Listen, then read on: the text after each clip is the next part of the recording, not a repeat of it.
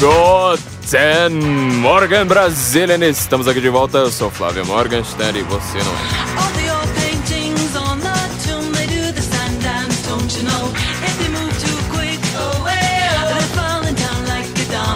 Este, para quem não sabe, é o podcast do Senso Incomum. Neste podcast nós estamos certos. Se você discorda, você está errado. Olha, muita gente está nos perguntando a respeito da nossa revista. Nossa revista, para os assinantes aqui do Senso Incomum, está explicando em detalhes, em detalhes escabrosos, por sinal, o que está acontecendo com a CPMI das fake news. Quer dizer, essa CPMI, ela mal foi noticiada de fato pela mídia, apareceu de repente só por causa do Alexandre Frota, ninguém tinha comentado muito a respeito dela anteriormente, e nós já avisamos com os nossos olhos de Cassandra, que estão sempre olhando para o futuro, enxergando o futuro e descrevendo o futuro enquanto ninguém acredita na gente.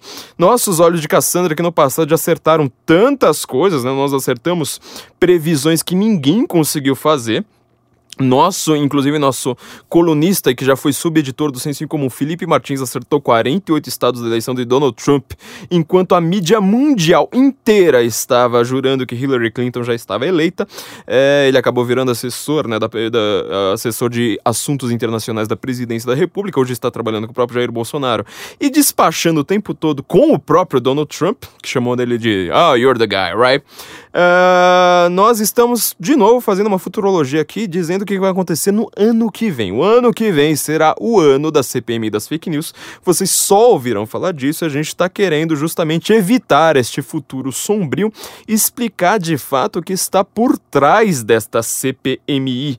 Esta CPMI, na verdade, ela não está pouco preocupada com fake news. O político nunca esteve preocupado com, com notícia falsa. O político está preocupado em não conseguir se reeleger e controlar o fluxo de informação. Todo mundo sabe disso. O que político mais gosta de fazer é controlar o fluxo de informação para só aparecer notícias positivas, edulcoradas a ele, aquelas notícias assim tão fofinhas, dizendo: nossos políticos são lindos, nossos políticos são fofos, nossos políticos cuidam tão bem da gente votem de novo nos nossos políticos. É isso que essa CPMI está querendo fazer. Nós estamos explicando qual que é o plano deles. Não, mesmo que você não, não se importe com o Bolsonaro, falando, ah, eu quero derrubar o Bolsonaro, mesmo, mesmo que você se importe com isso, essa CPMI ela vai criar toda uma jurisprudência para você controlar a internet. A internet ela não vai mais ser livre. Tudo que você fizer vai ser é averiguado, inclusive as suas mensagens privadas. Quer dizer, você mandou um nude para alguém, vai ter algum político agora vendo o que é que você mandou, porque agora tem uma jurisprudência toda feita para isso, todo, sobretudo a partir do caso do Verdevaldo, né?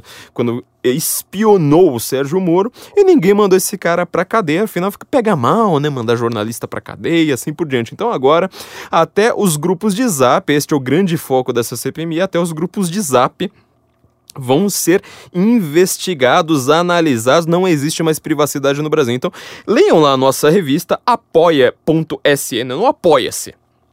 apoia.se barra senso em comum eh, em real ou então no patreon.com barra senso em comum para você pagar em dólar, você vai ter acesso a nossa revista explicando tudo isso. Eu quero, quero explicar aqui para os meus ouvintes queridos, estou gravando aqui no dia de Halloween, 31 de outubro, hein? Ó, hoje tem Chá com a Gente especial de Halloween também. Chá com a Gente, vocês sabem, é outro podcast aqui da Panela, reunindo basicamente quase todo o time da Panela, exceto eu, porque me, me, me deixaram de fora do, do segundo podcast da Panela aqui, né? Nesse estúdio tão adorável que, que me grava, me, me, me alimenta e me tolera eh, pacientemente. É, hoje tem, tem, tem esse, episódio especial ali do, do, do, do Chá com a Gente sobre Halloween. É, mas lembrando, eu, eu tô gravando aqui no dia 31 e eu quero explicar aqui para os meus ouvintes que a gente tá realmente querendo agora que a revista seja quinzenal. Só que eu não lancei a revista no, no que deveria ser o dia correto, que seria hoje, exatamente no dia 31, é, quinta-feira, por um simples detalhe eu não tenho controle sobre o sistema de pagamento do Patreon do Apoia-se, tá? Eu só posto ali e as pessoas vão lá e acessam através de sistemas. Esses sistemas eles não são próprios nossos, eles são sistemas que eu estou usando uh, por conta disso. Então o que, que, aconteceria? Se eu lançasse a revista hoje, você iria lá e falaria assim: ah, legal, quero ler a, a, a, nova edição da revista no dia 31. Pá. Só que no dia 1 vem a cobrança de novo, quer dizer, você seria du taxado duplamente em questão de dois dias. Isso seria uma sacanagem absurda, é, não quero co cometer isso, então eu preferi atrasar um pouco tá? É, atrasar a, a, a, entrega é justamente para passar o mês e assim você não, não acabar tendo essa, essa, essa taxação dupla, tá, gente? É, mas a próxima revista já está basicamente pronta, a gente só está é, colocando os, det os, detalhes finais ela logo estará no ar. Além dessa, de, dessa questão da CPMI, a gente está com umas boas entrevistas, temos entrevista com o Ernesto. Na próxima, a entrevista é sensacional, a entrevista de capa, porque nós pegamos a melhor palestrante do CIPEC no Brasil, aquela que deixou, me deixou branco pela primeira vez, eu não consegui, eu esqueci o texto que eu, que eu tinha planejado para minha palestra, eu falei assim, cara, eu não consigo subir, que é da Marisal, vocês vão ter uma entrevista com ela que está simplesmente chocante. Se você acha que simplesmente o trabalho dela é, ah, ela fala alguma coisa ali de direitos humanos, você não sabe o que, que é você lutar contra pedofilia, o que, que é você lutar contra estupro de bebês, tá? é você lutar contra infanticídio indígena, né? Criancinhas que são enterradas vivas. É, é, são essas coisas agradabilíssimas que a nossa Damares Alves está comentando na nossa próxima revista. Então, entre lá no, no apoia.se barra senso incomum ou patreon.com barra senso incomum, vocês vão ter acesso a nossa revista.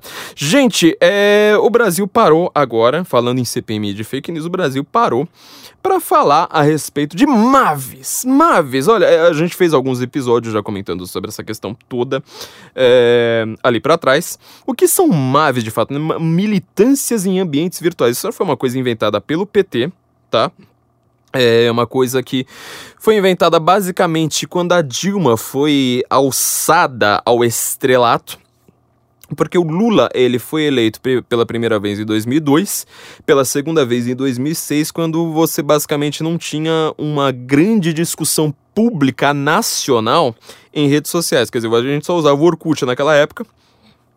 E ele não uh, produzia notícias, quer dizer, é, era uma rede social com as suas comunidades que o assunto era fechado, ficava ali só dentro daquela comunidade e não se expandia.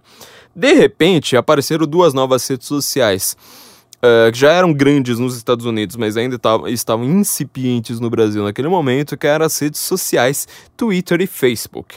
É, e todo mundo foi lá, fez uma aposta falando: ó, oh, essas redes sociais elas vão determinar os rumos das eleições, então é para todo mundo ficar de olho, etc, etc. E para as eleições da Dilma ali em 2010, é, foi quando tudo isso começou. Quer dizer, primeir, primeiro, primeira tentativa de criar hashtags que fossem é, propagandísticas, políticas. Então você vai lá fala assim: olha, é, vai ter uma hashtag aqui pró-Dilma, uma hashtag pró-Lula, etc. Só que tinha um pequeno detalhe, as pessoas esquecem disso, de como é que estava o, o mundo e o Brasil há mais ou menos 10 anos que era basicamente o seguinte: você não tinha uma profissionalização das redes sociais tão grande quanto é hoje. Quer dizer, você falar que uma empresa iria investir 100 mil reais para ter uma hashtag no Twitter, isso aí, você chegar no departamento de marketing de qualquer empresa séria e falar uma coisa dessas, você seria ridicularizado, tá? É, eu lembro porque eu trabalhei em agências nessa época, fui redator. Cara, era o caos, assim, porque tinha uma turma que falava, ó, só, só vai existir internet, esquece todo o resto, tem que demitir todo o resto do departamento. E uma outra turma falando, meu, vocês estão retardados, vocês estão gastando, queimando dinheiro à toa, vocês não sabem o que, que é que vocês estão fazendo. O, o PT, ele foi muito mais esperto do que qualquer outro naquele momento, e foi lá e falou assim: olha, a gente precisa se focar sobretudo no Twitter. Quer dizer, você vai lá, cria, é, pega uma militância já é, do partido que tinha alguma mini, micro noção de marketing, é, então, são jornalistas, profissionais de comunicação, é, blogueiros. É, blogueiro, aliás, para quem lembra de como eram os blogs naquela época, né, na época da blog prog, isso aí era o caos. Isso aí era uma coisa assim bizarra, porque você tinha muitos blogs que recebiam dinheiro público. Eu acho isso uma coisa assim horrenda, tá? Eu sempre fui contra o dinheiro público. Na verdade, eu já, já sou contra dinheiro público de é, ter que pagar propaganda. Quer dizer, por que, que o governo ou uma uma empresa pública precisa fazer propaganda? Por que a Petrobras precisa fazer propaganda? Por que, que o Banco do Brasil precisa fazer propaganda? Já são praticamente. A Petrobras é, é um monopólio, claro. Na verdade, ela é um monopólio que só engana a trouxa que, que ainda acredita nessa dicotomia precisa entre Estado e mercado. Quer dizer, quase todo. A, a Vale é a mesma coisa, né? Tipo, ela foi privatizada, só que em compensação, o Evandro já explicou isso alguns episódios para trás, todo o mercado do minério acaba passando pela Vale de toda forma. Então, quer dizer, ela continua sendo um monopólio. A Petrobras nem se fala. O Banco do Brasil, se ele é um banco que é supostamente ah, um, um banco público, então eh, a gente precisa ter banco público para o brasileiro não ser explorado pelo banco, não sei mais o quê. Então, ele já é uma propaganda por si, não tem que fazer propaganda, assim por diante. Então, o que acontece?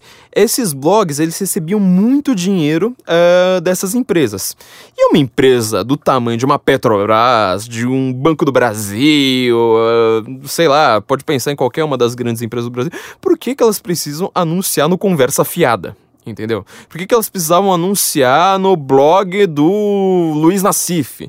Tinha um outro cara, Bre eh, o Breno Altman do, do 247, mas o Brasil 247. É, assim por diante. Tinha um outro cara que ele, eh, ele tinha um vídeo do, do- deles, pra vocês terem uma ideia, pedindo dinheiro, falando: olha, o PSDB está querendo diminuir a verba de propaganda do- das empresas do, do estado de São Paulo para nós. Que que é isso? É ditadura? Voltou 1964? Agora, quer dizer, tipo, se o cara não tem dinheiro do estado, o cara vai lá e ainda reclamava. É, os encontros dessa turma, pra vocês terem uma ideia, eu trabalhei muito tempo no Implicante com blog que a gente ficava justamente olhando o que que, que, que essa turma tava fazendo. A gente chegou lá e falou assim, cara, eles, eles fazem encontros ensinando blogueiros novatos a como pedir dinheiro de, de, de empresa privada. Era nesse nível. De empresa pública, aliás. Nesse nível, quer dizer, era uma militância, assim, mais ferrenha, tá? E o que, que é um MAV, de fato? O MAV, hoje em dia, ele... Na verdade, hoje em dia não. O MAV sempre foi um termo que ele ficou muito mal explicado no Brasil. As pessoas acham que sabem o que, que é o MAV. Porque o que acontece? Você vai lá no Facebook, vai lá e fala assim, olha, eu não gosto do PT. Ou você fala, eu não gosto do Bolsonaro. Aí aparece alguém que você nunca viu na vida... Se você tem um perfil público, aparece alguém que nunca viu na vida e vai lá e fala assim: sua mãe é uma vaca. Ou vai lá e fala assim: você é um idiota. Ou coisa do tipo. Você vai lá e fala assim: bom, isso é um MAV. Meu amigo, é, não é. Não é, não é. É, eu lembro o que, que foi enfrentar Maves em 2010, o que, que foi enfrentar Maves em 2000 e... Peraí, foi 2000, é, 2010 e 2014, tá? É, pouca gente teve é, contato o que, que, o que, que eram os Maves mais profissionais. É gente que não erra uma vírgula. Entendeu? É gente que é profissional de comunicação, é profissional de jornalismo. Não é o cara que escreve kkkkkkk. Não é o cara que escreve tudo errado, que ele, que ele escreve tudo sem vírgula. Não é o cara que te xinga. Mave, ele é treinado para não te xingar.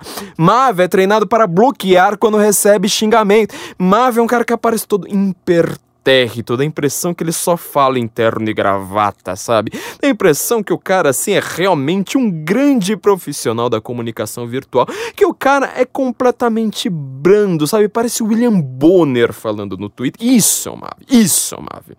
E ele vai lá e fala assim: Olha, gente, eu acho que a Dilma fez coisas muito boas pelo Brasil. Inclusive, o voto, aí era hashtag voto 13, ele é muito importante para garantirmos a democracia. Quer dizer, o cara fala sem você nem perceber direito que o cara co- colocou uma hashtag voto 13. Aí aparece, numa, assim, em questão de dois minutos depois, uma outra pessoa nada a ver, de outro estado lá, nada a ver, falou assim: Olha, gente, eu acho que eu vou voto, hashtag voto 13, porque o meu estado melhorou muito. Você fala assim, peraí, uma pessoa.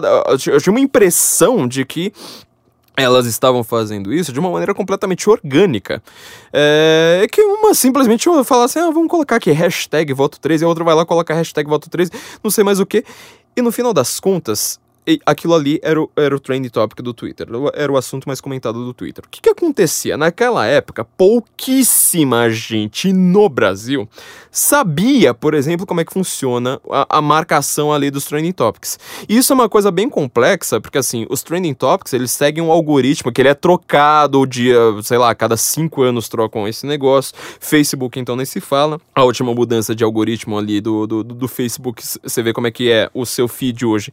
Ele é completamente diferente do que ele era antes. Antes tinha página, antes tinha perfil de amigo, antes tinha a sua tia postando foto do cachorro, ao mesmo tempo seu primo que só fala de política, ao mesmo tempo uma página que mostra receitas de granola para você. Tava tudo ali misturado. Hoje em dia não. Hoje o, o feed é basicamente seus amigos, e, e, posts repetitivos, eles mostram sempre os mesmos post, posts e posts patrocinados. Não tem mais aquela organicidade que existia no Facebook antes. Então, assim, ou, a, até uma, um pedido que eu faço aqui para todo mundo: se você segue a nossa página, ela senso em comum, entra lá na nossa página, siga lá no, no, no Facebook, você passa o mouse ali em cima de onde está curtido, sabe? Like it, passa o mouse ali em cima vai abrir um submenu e vai aparecer lá aparecer antes. Clica nesse aparecer antes, porque senão a gente vai sumir. A gente vai, vai ter um, uma curtida sua, tá? E depois a gente vai desaparecer, você nunca mais vai ver a gente. Então, assim, a gente precisa educar o nosso feed, tá? E sempre curta gente, sabe? Aquele, aquele post lá você fala assim, ah, não quero nem ver. Quando você curte, significa que um post daquela página vai reaparecer no seu feed. Se você compartilha, melhor ainda. Então, quer dizer, o, o Facebook ele entende o seu comportamento e fala assim: ah, já que você quer notícia desse site, a gente vai te mandar mais notícia desse site. Já que você curtiu uma vez, então significa que você provavelmente vai curtir outras vezes. Porque o que eu vejo na maior parte das pessoas é que elas falam assim: eu detesto a Folha de São Paulo, eu detesto a, o, o G1 da Globo, eu detesto não sei mais o que. Só que elas vão lá, curtem até com raivinha, achando que, que isso tá fazendo algum mal para aquela coisa. Hum, hum, hum, hum. Na verdade, seu feed tá entendendo. Ah, então você quer mais coisas da Folha, quer mais coisas do G1, quer mais coisas do Brasil 247, assim por diante. Então, eduque o seu feed, curta lá e, e peça para ver a nossa página primeiro tá? Bom, mas voltando, o Mavi, ele naquela época, o, o, Facebook, ele não funcionava dessa forma. E ele conseguia perceber como é que você precisa fazer para o Facebook sempre aparecer primeiro, para a página do cara sempre aparecer primeiro. E no Twitter era pior ainda com as hashtags, porque ninguém sabia como é que funcionava aquele, uh, os training topics. Quer dizer, ele tem um algoritmo ali muito próprio. Ele não é uma coisa numericamente óbvia, por exemplo, assim, ah, 10 mil pessoas usaram tal palavra neste minuto, então a gente vai colocar. Não, não, não é bem assim que funciona, ele tem todo um sistema ali próprio. O Mavi entendia completamente disso. Ele tinha sido treinado, ele passou por agência de publicidade, ele passou por curso com jornalista, ele é um cara que já escreve bem, ele é um cara que recebeu uma boa bolada de agências de publicidade. Aliás, lembra como é que o Mensalão começou, né? Mensalão começou com agências de publicidade, assim por diante. Então o Mavi, ele é um cara profissional, ele não era chato, meu amigo. Sabe esse cara pentelho que te enche o saco e fica te. Sabe, você posta cinco vezes, é um cara que você nunca viu na vida, o cara vai lá e te responde toda hora te enchendo o saco e fala, ai, como você é burro, não sei o que. Isso não é Mavi. Isso é um pentelho. Pentelho é um conceito, Mave é outro conceito. E geralmente eles nem se misturam muito bem. Entendeu? Então eu sei o que é enfrentar a Mave. Eram os caras que determinavam tudo no, no Twitter. Pra vocês terem uma ideia, eu vou, eu vou, dar, eu vou dar um exemplo pessoal. Na verdade, não é, bem, não, não, é nem bem pessoal, mas assim, uma pessoa que eu já analisei muitas vezes. O blog da Lula Aronovich. Vocês lembram do blog da Lula Aronovich? É um blog que hoje em dia eu acho que ele nem é tão lido, ela não tem tantos seguidores assim no Face, no Twitter, Facebook, sei lá. E ele, naquela época, o que acontecia? Como a Dilma era a primeira presidente mulher, tinha todo aquele discurso, ah, é a, é a vez da mulher. Acho que era inclusive este o slogan da campanha dela, a vez da mulher e estava no começo do movimento feminista, quer dizer, quando o movimento feminista começou a pegar no Brasil. Você lembra que tem, no, é, tem até uma entrevista do Lula na Playboy, salvo engano, em 1978, em que perguntam para ele o que, que você acha das feministas, ele vai lá e responde coisa de quem não tem mais o que fazer. É, hoje não, né? Hoje o PT, nossa, porque o PT se preocupa com as mulheres, porque o feminismo é a única forma de salvar as mulheres, porque qualquer coisa que não seja feminismo é exploração sexual das mulheres, assim por diante. É a Lola Aronovich, que tinha um blog é, completamente inócuo, feito no blogspot, feio pra cacete, até hoje ela não conseguiu nem. É, que ela já agora ela já tem aquela persona né, na internet, quer dizer, tipo, é um blog feio, roxo, é, difícil de ler, é mal feito, com muitas imagens, um negócio assim meio tosco, sabe? Um negócio assim que dói o olho de ler. Só que hoje é a persona dela, né? então ela precisa manter aquilo, ela nunca vai melhorar. Se alguém chegar lá e falar assim: olha, eu vou transformar seu blog numa coisa profissional, aqui, bonita, etc., ela não vai nem aceitar. Ainda mais porque, assim, o feminismo, como vocês sabem, né, é um culto, uma adoração cega à feiura. Então eles acabam até preferindo esse tipo de coisa. Só que assim, você abrir uma, uma, uma revista de informática, por exemplo, e assim, como criar um blog? Eu usava um blog da Lula como exemplo. Aí você ia lá ver sobre tendências agora de, de, de pensamento. Você ia lá, tinha um negócio da Lula Aronovich. Você ia ler... Sabe aquela- aqueles posts de, de sites grandes que falam assim, nossa, novas pessoas que vão influenciar 10 pessoas a, a, a seguir... o-" Tava a Lola Aronovich ali no meio. Então, quer dizer, eu comecei a perceber que no final das contas, uma pessoa que. Assim, tudo que ela faz é que ela não comete erros de, de gramática. É tudo que ela sabe fazer, ela não comete erros de gramática. O pensamento dela é bobo, mesmo para citar autores de esquerda, ela é fraquíssima, ela não é uma pessoa assim muito culta, ela não tem um conhecimento muito avançado a respeito das diferenças internas ali da esquerda, sabe? O pessoal mais Reich. É, Reich, inclusive, que era uma pessoa que falava que o homossexualismo era uma criação do capitalismo. Assim que o socialismo viesse, iria acabar esse negócio de ter gay. Fala, não, gay, no gay, no socialismo, não. No socialismo, quando o comunismo vier, meu amigo, vai ser todo mundo hétero. Acabou esse negócio. Gay é farra de capitalista, ó, pra você ver. Ela não sabe o que é Reich, ela não sabe diferença, por exemplo, de um Zizek pra um Terry Eagleton, entendeu? Ela não, não- não- ela não é uma pessoa muito culta. Só que assim, todo o aparato da grande mídia estava voltado para transformá-la artificialmente em alguém simplesmente grande. Isso é o MAV. Entendeu? Isso é uma pessoa que ela é treinada na militância, ela usa a hashtag ali perfeitamente. Naquela época ninguém sabia como, co- como fazer uma hashtag bombar no Twitter. Hoje em dia, meu, sério, você fala qualquer bobagem lá, não precisa nem ser com a gangue Vaporwave. Você fala assim, qualquer coisa, tipo, ah, vamos, vamos colocar tal hashtag no, no, no- nos trending topics. Meu, é questão de cinco minutos ela tá lá, entendeu? Porque hoje a gente já percebeu como é que funciona, hoje já tem uma puta gente, é, assim, é muito, muito grande mesmo, é muita gente que percebeu que a rede social ela é capaz de influenciar eleições. Então, quer dizer, o Bolsonaro ele foi eleito justamente na rede social.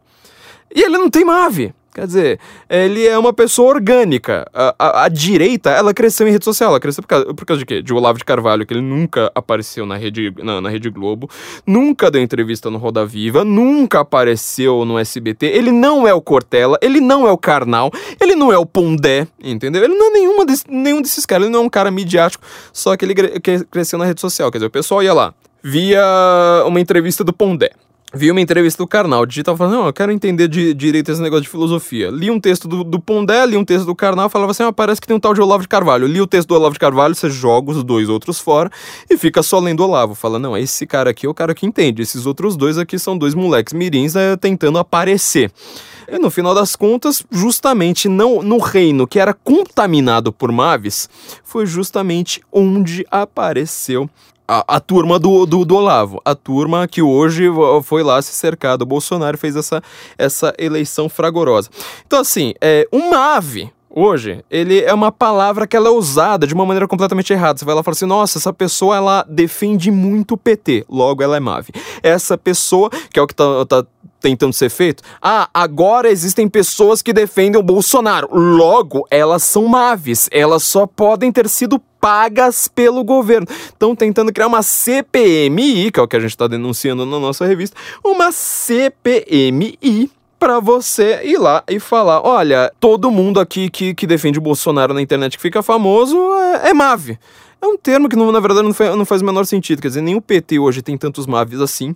Boa parte desses blogs que, que é, cercavam os MAVs, que formavam os MAVs, que é, centralizavam o discurso dos MAVs. É, estude o que é dog whistle na, em, em- em inglês pra você entender como é que é isso. Quer dizer, era um discurso assim meio que você- nem percebe. É uma palavra ali, ó, pito de cachorro né, em inglês, dog whistle. É, só o cachorro ouve, só a militância entende. Fala assim, ah, então é pra falar disso. Então, por exemplo, existem vários problemas problemas. É, lembrado de novo no período da Dilma, né? no- na- na- nas duas eleições da Dilma. Ah, a Dilma tá enfrentando problema com o mensalão, tá enfrentando problema com a Erenice Guerra, nem, ninguém lembra, né, do que fim deu a Erenice. Tá enfrentando problema com não sei mais o quê. O que é que você faz? Você faz a militância inteira se cercar sob um único discurso. De vários problemas.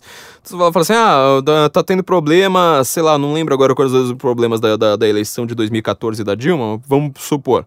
É, sei lá, amante do Lula lá, como é que chama? Eu esqueci o nome. Rosemary. Rosemary Noronha. Ah, tá saindo, saiu o negócio da, da amante do Lula, não sei mais o que.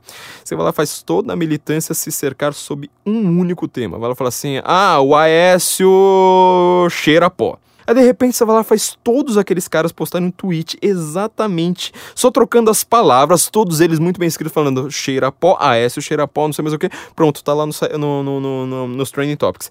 Era isso que era o Mave. Hoje em dia, você chamar as pessoas chatas de Mave é de uma burrice sem tamanho, porque você não tá sabendo de fato o que que acontecia em 2010 e 2014. Você não entendeu por que, que é, o PT ganhou essas duas eleições com um poste, com uma pessoa que não sabe nem terminar uma frase. Ainda assim, ela ganhou duas eleições num país continental. Quer dizer, é uma pessoa incapaz de ganhar para um Senado. Entendeu? Uma pessoa que, quando você pega, você vê o horário político, é sempre aquela coisa, né? Ah, tem sempre aquele, aquele cara que ele fala uma besteira, que a propaganda dele é engraçada, que ele vira piada, é uns cabo da ciolo da vida, ou pior ainda, né? Quando aparece a eleição para vereador, sempre tem aquelas figuras bizarras, é sempre engraçado ver. A Dilma era isso. A Dilma tá num partido grande, ok, só que ela é uma pessoa que, quando ela tenta falar uma frase qualquer, ela só consegue fazer todo mundo dar risada. Ela é, ela é uma pessoa com sérios problemas cognitivos. Ela tem dificuldades intelectuais muito sérias, muito. eh, é- são flagrantes, são explícitas, não conseguem ser disfarçadas. Mesmo assim, ela ganhou eleições. Por quê? Por causa de Mave tá? Nós que trabalhamos nesse período, a gente sabe o que, que é. O pessoal parece que é, é, conheceu política em 2013, no máximo em 2015, e tá tentando explicar o mundo inteiro através dos conceitos que aprenderam ah, nesse tempo. Então, assim, você sempre vai, vai, vai, vai- fazer alguma, alguma burrada quando você usa conceitos muito ah, do momento. Então, você vai lá usar MAVE, que era um termo técnico específico a respeito de alguns de alguns militantes que eles tinham treinamento factual para fazer o que faziam e aplica assim a qualquer pessoa fala, fala assim, nossa, discordou de mim e falou que eu sou viado. Pronto, é Mave. É Mave, certamente é isso. Isso é você desconceituar, tá? Não, não é descontextualizar. Tô usando uma, eu, tô, eu tô fazendo um eufemismo aqui, é um neologismo, aliás, de propósito. Isso- é desconceituar, é tirar o conceito e ficar só com a casca.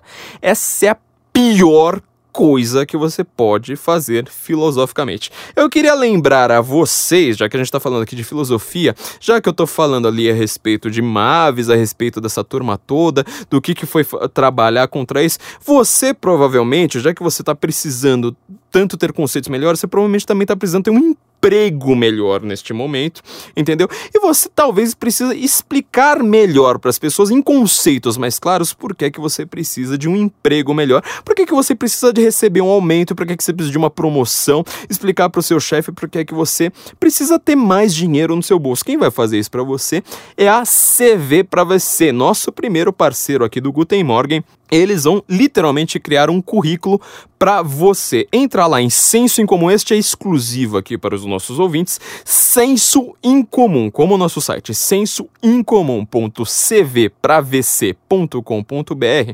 Além deles criarem um currículo adequado para você, porque como você sabe, um recrutador no mercado de trabalho, se ele ficar 10 segundos com seu currículo na mão, já agradeça, porque ele passa o olho ali correndo, ele precisa ter um currículo que chame a atenção dele ali de cara, rapidíssimo. Se ele ficar 5 segundos, já começa a agradecer. Eles vão fazer um currículo que, que, que é adequado justamente para você chamar a atenção do Headhunter. Eles são Headhunters, eles trabalham na, na, na porta de entrada do mercado de trabalho há muito tempo, e eles vão fazer este currículo que vai mostrar exatamente quais são as suas habilidades. Entrando por este link exclusivo para os nossos ouvintes, sensoincomum www.cvpravc.com.br, você ainda vai ter acesso ao guia de vagas, além do guia de vagas, que é para você saber justamente onde procurar emprego, sem ser daquela forma automática, né, que é, são sempre as mesmas empresas, também o guia de entrevistas, para você saber o que você responder nas suas entrevistas. Então entra lá, sensoincomum.cvpravc.com.br. Eu queria então, continuando esse assunto aqui dos MAVs, eles estão tentando criar uma CPMI agora a respeito de fake news. Esse termo que tá tão na modinha que a gente já cansou de falar aqui. Nós vamos ainda explicar muito a respeito do que está por trás desse discurso mundialmente. E para a gente entender de fato o que são MAVs, o que, que são fake news, o que está por trás dessa CPMI, nós precisamos naturalmente retornar ao Antigo Testamento.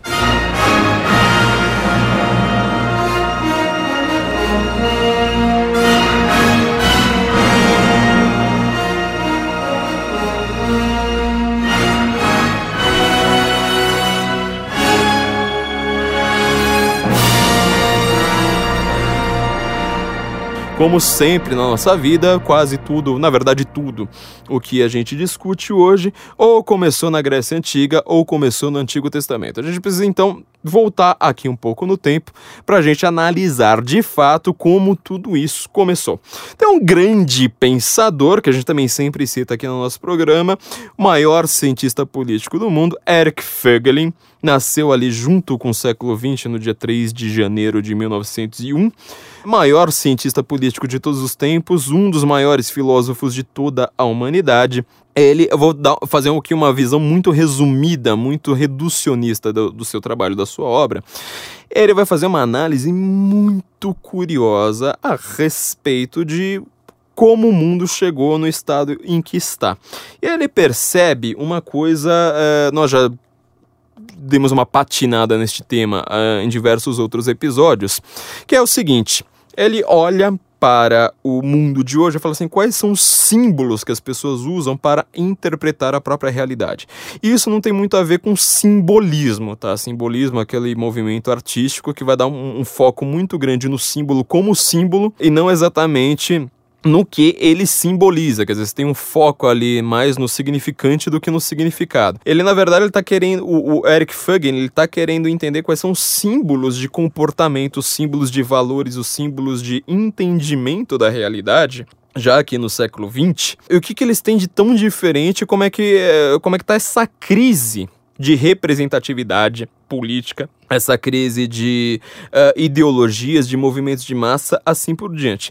E qual a análise que ele faz? Ele começa a estudar a história das ideias políticas, ele inclusive tem uma obra que ele escreveu oito volumes e não publicou em vida, foram publicados só postumamente, que se chama justamente História das Ideias Políticas, que ele percebe que não existe uma continuidade na história das, da, das ideias políticas. Quer dizer, você estuda as ideias políticas na antiguidade, elas são de um jeito. Você estuda na Idade Média, ela não tem nem conexão com a antiguidade. Na hora que você chega no Maquiavel, Maquiavel para a história das ideias políticas na, na Idade Média, parece que ele está falando de outro mundo. Ele não tem, tem conceitos ali que não tem nada a ver uma coisa com a outra. Assim por diante. Então ele percebe que essa que esse projeto da história da, da, das ideias políticas, em oito volumes, lendo todos os autores possíveis, ele vai para a China, ele vai para tudo quanto é lugar, eles não são adequados. Só que ele vai lá, ele cria um outro projeto, este que ele publicou em vida, chamado Ordem e História, em cinco volumes. O, cinco, o quinto volume, ele tem menos da metade do tamanho dos outros, porque ele já estava muito velhinho. É, foi uma, uma, uma, obra assim que ele publicou, dá, dá pra ver assim. Não é mal feito, tá? Mas ele é muito condensado. Então, assim, é o, é o mais difícil de ler de todos que ele já tá percebendo, assim, ele não vai conseguir fazer um projeto tão grande, ele não vai ter tempo de vida o suficiente, então ele condensa, ele faz, é o texto mais difícil de ler eu acho, de fato, que eu, dos, do, de tudo que eu li dele, é o de, mais difícil mesmo ali, o final do, do, do, do, de Ordem História, o quinto volume de Ordem História. Mas ele vai desenvolver, então, uma teoria sobre o que, que seria a ordem política. Como é que a ordem política, desde, por exemplo, Antigo Testamento e a Grécia Antiga, até a modernidade. Na verdade, ele não chega na modernidade, ele para ali mesmo, já na época ecumênica do Império Romano, quer dizer, quando você tem um império sendo criado, mas com tudo aquilo ali já em decadência, quer dizer, é, você espalha as ideias, elas acabam sendo dissolvidas nesse processo. Você não tem mais um grande filósofo, você não tem mais um Sócrates, você não tem mais um Aristóteles ali. No final do Império Romano e você percebe que o que acontece no Império Romano, o que acontece no século XX, inclusive no século XXI, são basicamente a mesma coisa. Por isso que a gente sempre volta ao Antigo Testamento, sempre volta à Grécia Antiga aqui nesse episódio. E o que, que ele vai percebendo? Primeiro lugar, quando a gente olha para a modernidade, imagina século XX, século XXI, a gente tem uma forma de interpretar vários símbolos para interpretar a ordem política e vários símbolos para interpretar a ordem cósmica, tá? Então, você, por exemplo, na ordem política você tem termos como democracia, direita, esquerda, parlamento, representatividade, assim por diante. E a ordem cósmica você vai ter alguns outros símbolos que na modernidade eles são muito tomados de empréstimo, sobretudo da física. Então você vai falar em, em cosmo, universo, natureza, ciências naturais, assim por diante. Esse é um vício da modernidade que a gente não percebe que ele é vício até a gente entender de fato que é uma filosofia mais profunda, que ela consiga unir as duas coisas, que ela pe- pelo menos deixe em harmonia a- a- a- as duas coisas, e Fugling vai justamente criticar, né? O positivismo, o psicologismo, né? Que já tinha sido denunciado pelo Edmund Husserl um pouquinho antes dele, o fisicismo várias dessas ideologias da modernidade que nós nem, nem percebemos mais como ideologias. Mas enfim, ele consegue perceber pelo menos que na modernidade a gente tem uma pequena vantagem, vamos dizer assim, com muitas aspas aqui na palavra vantagem, mas que é uma diferenciação entre símbolos para interpretar a nossa ordem política e a nossa ordem cósmica. O grande problema da modernidade é que eles não são harmônicos, quer dizer, um fica em contradição com o outro o tempo todo e a gente não percebe isso, né? É só você chegar hoje no século XXI e você vê que, por exemplo, está em grande discussão transfobia, quer dizer, o banheiro transgênero. Se você vai lá e escreve no, no, no- Facebook, homem é homem, homem tem giromba, mulher tem outra coisa. É, pronto, meu Deus do céu, você tá virando um preconceituoso, você é um transfóbico. O Facebook precisa te tirar eh, de circulação. Por quê? Porque a ordem política ela está com símbolos, por exemplo, transfobia, que ele não foi discutido no parlamento, não foi discutido em lugar nenhum. A população não tá nem aí para isso, mas vem uma ordem lá da ONU que é aceita pelos partidos políticos de esquerda, inclusive de direita, inclusive o Centrão, e ele vai ser, ela vai ser aceita pelo STF sem nenhuma discussão na população, e ela vai ser colocada como equiparada ao racismo, quer dizer, é, é, é o único crime tão pesado quanto tortura no Brasil, tá? Vai lá e fala assim, bom, então agora se você não acredita que exista é, mulher com pênis, que é uma coisa da ordem cósmica, quer dizer, mulher é mulher, homem é homem. Isso é tá, tá uma coisa na, na- nas ciências naturais. XX, XY, tá? Cai, cai no vestibular de biologia. Ah, no vestibular, na, de, de, de- no- na mesma prova de vestibular, na questão de português, ah, vai ter lá transfobia. Quer dizer, você não percebe que, que isso é desarmônico. Esse é o problema da, da modernidade.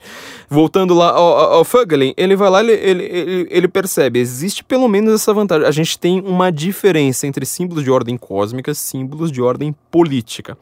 Quando a gente vai voltando lá para trás no tempo, mas lá para trás mesmo, sabe? Para Grécia antiga, para o Antigo Testamento, para o Egito antigo, etc, etc, ele vai perceber uma coisa: os símbolos para interpretar a ordem política, os símbolos para interpretar a ordem cósmica, eles se tornam um só.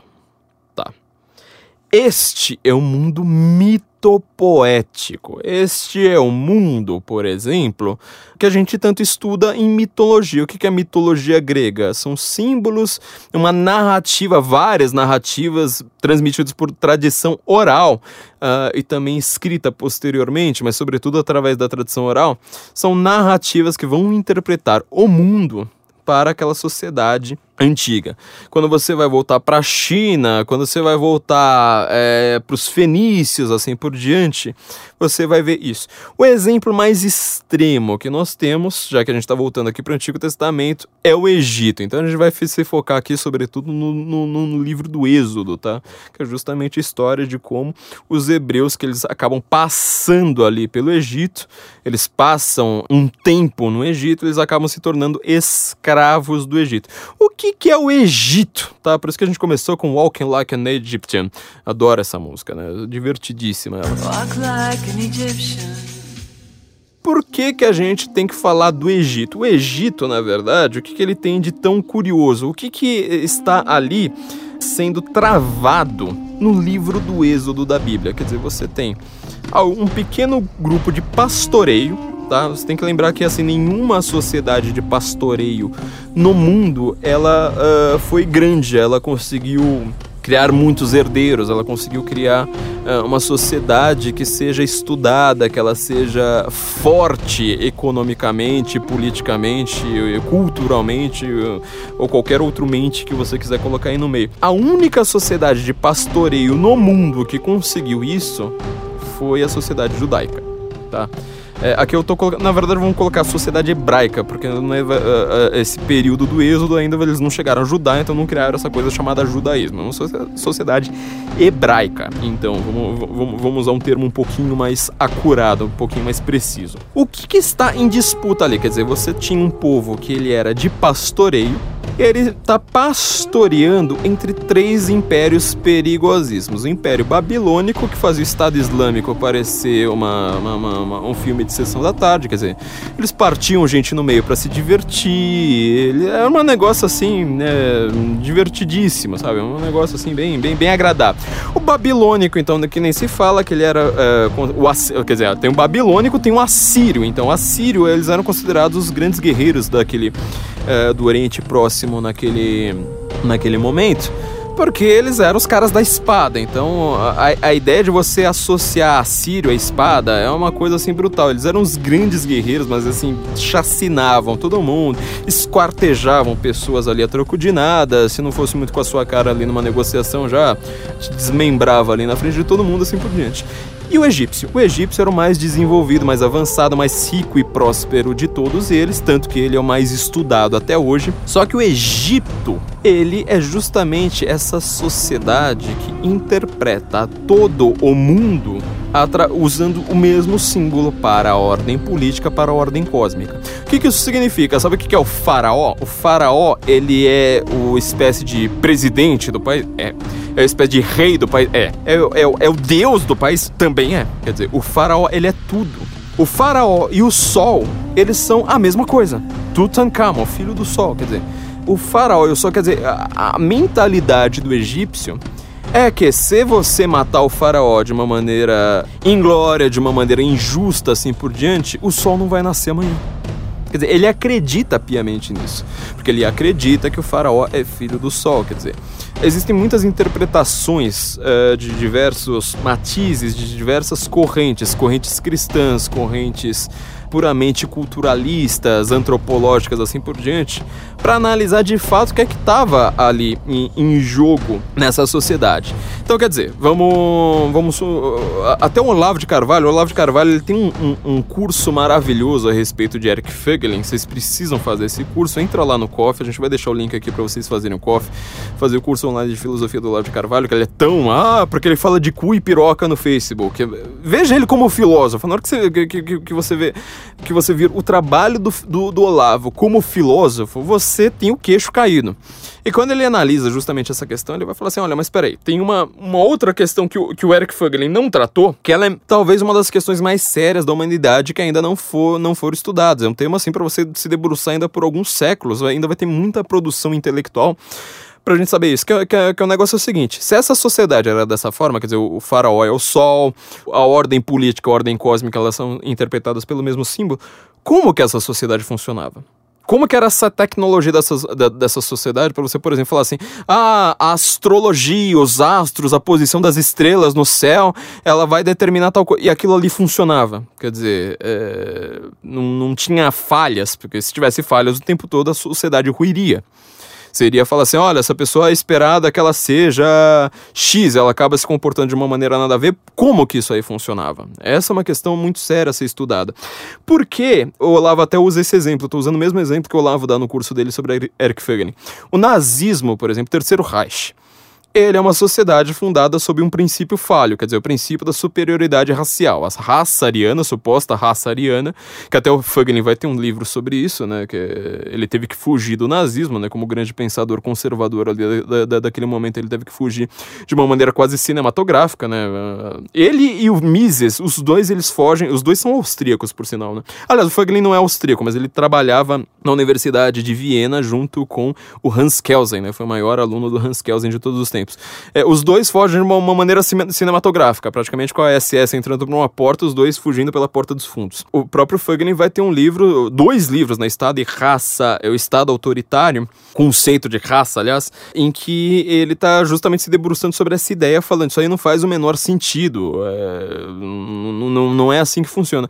E o nazismo, ele é baseado, o Terceiro Reich, ele foi baseado num conceito falho, quer dizer, o conceito da superioridade racial. Nem existe raça ariana, eles vão lá falar a raça ariana é superior à raça, às outras raças, né? e sobretudo uh, aos semitas, aos judeus. Isso é uma ideia falha. O nazismo toma o poder em 1933 ele acaba em 1945, quer dizer, não deu tempo, nem. Só foram 12 anos. Como que, então, uma sociedade como a egípcia, que tem conceitos como enxergar coisas nos astros, fazer adivinhação na areia, umas bizarrices daquelas, sacrifícios humanos, divindade, tipo, ah, tem que tra tratar alguns animais como divindade, tipo jacaré, chacal, gato como que essa sociedade funciona. Quer dizer, estudos sobre isso ainda precisam ser muito bem trabalhados, porque se eles fossem tão falhos assim quanto, quanto, são, quanto foram o nazismo, essa sociedade teria ruído, ela não teria se sustentado. Esta ordem social, ela não iria para frente. Como que ela perdurou por milênios,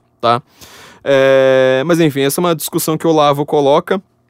Eu acho ela muito interessante para quem trabalha com antropologia, para quem quer trabalhar, tem algum, ah, alguma curiosidade nessas áreas de história antiga, assim por diante.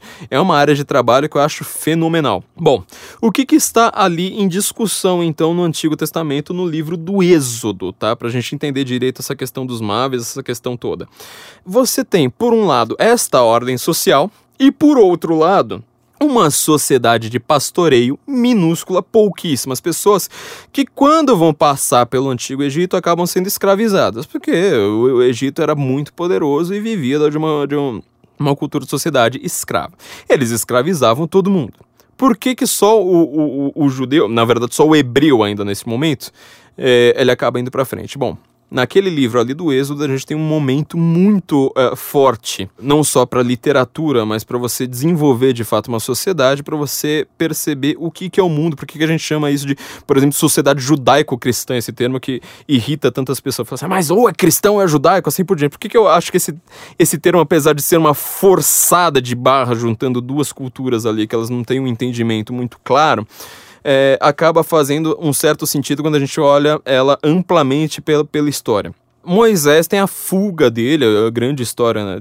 literalmente do êxodo dele, do, do, do Egito. E quando ele, né, é, depois dele fugir do Egito, ele vai para o Monte Sinai, justamente ali no Egito, né? Que vai ter guerra ali no Monte Sinai, inclusive na década de 50, assim por diante.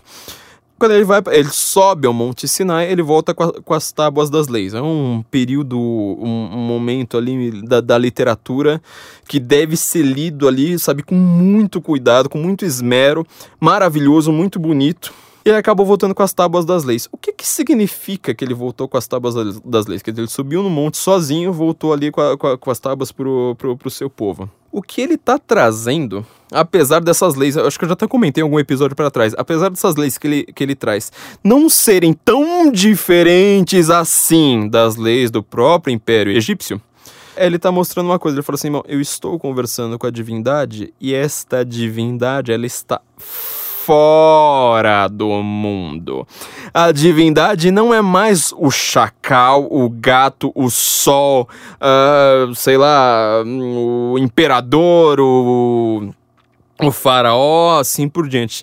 A divindade, ela está externa ao mundo. É uma divindade onisciente, onipresente, onipotente. Apesar de ser onipresente, ela também está fora do mundo. Quer dizer, você percebe duas coisas ali. Existe o tempo histórico e o tempo da eternidade. Eles não. Eternidade não significa simplesmente história eternamente.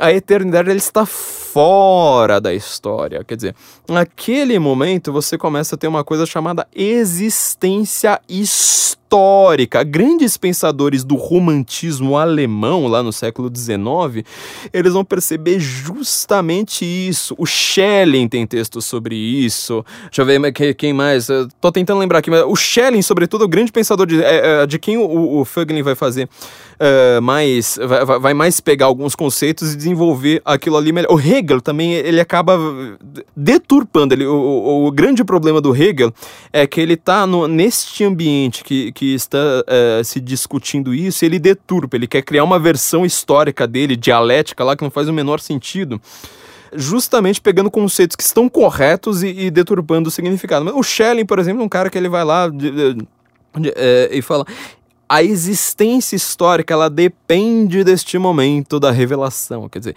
é só ali que você deixa de ter o tempo circular dos egípcios, que você deixa de ter o tempo circular dos astecas, por exemplo. Sabe aquela coisa assim, tipo, ah, precisamos sacrificar pessoas, senão vai acontecer uma hecatombe.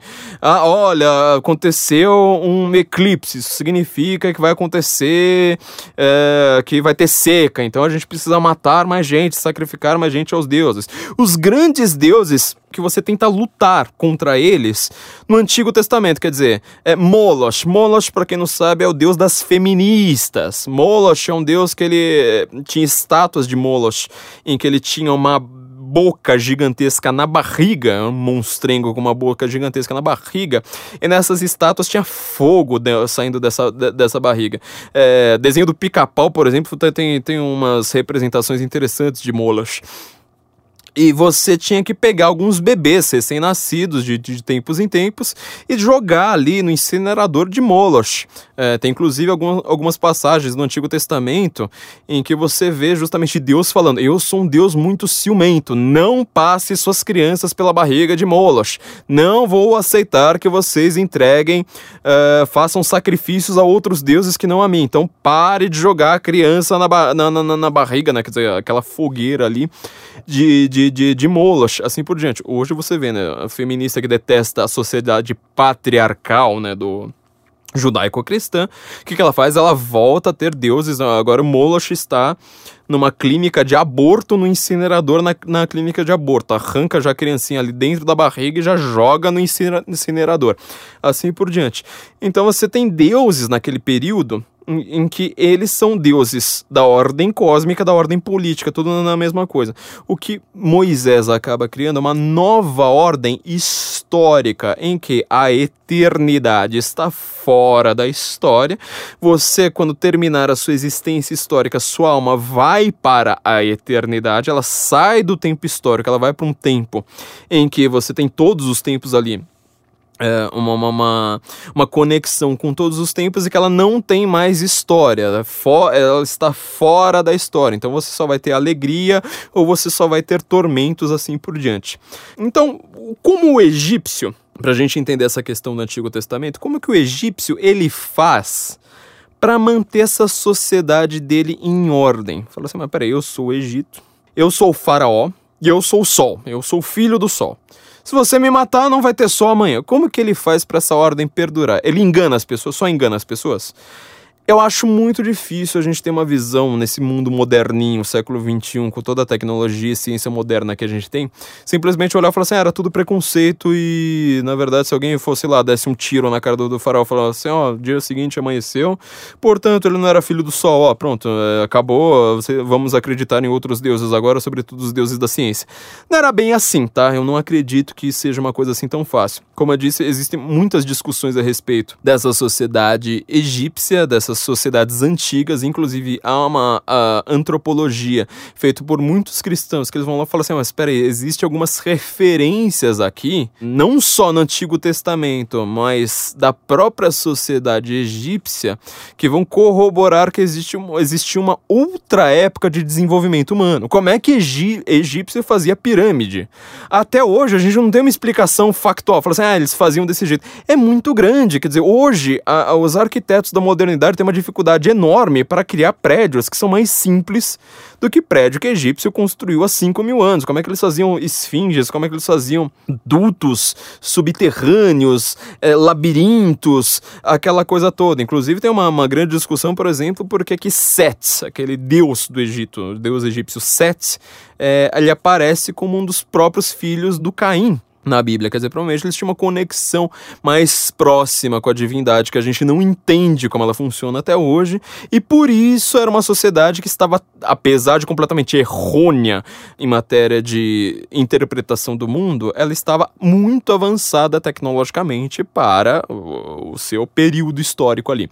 Bom, enfim, como é que o- os egípcios faziam para você conseguir, então, de fato, ter toda essa tecnologia, ter toda essa essa sociedade em ordem, uma ordem baseada em astrologia, baseada em, em Deus jacaré, umas bizarrices dessas.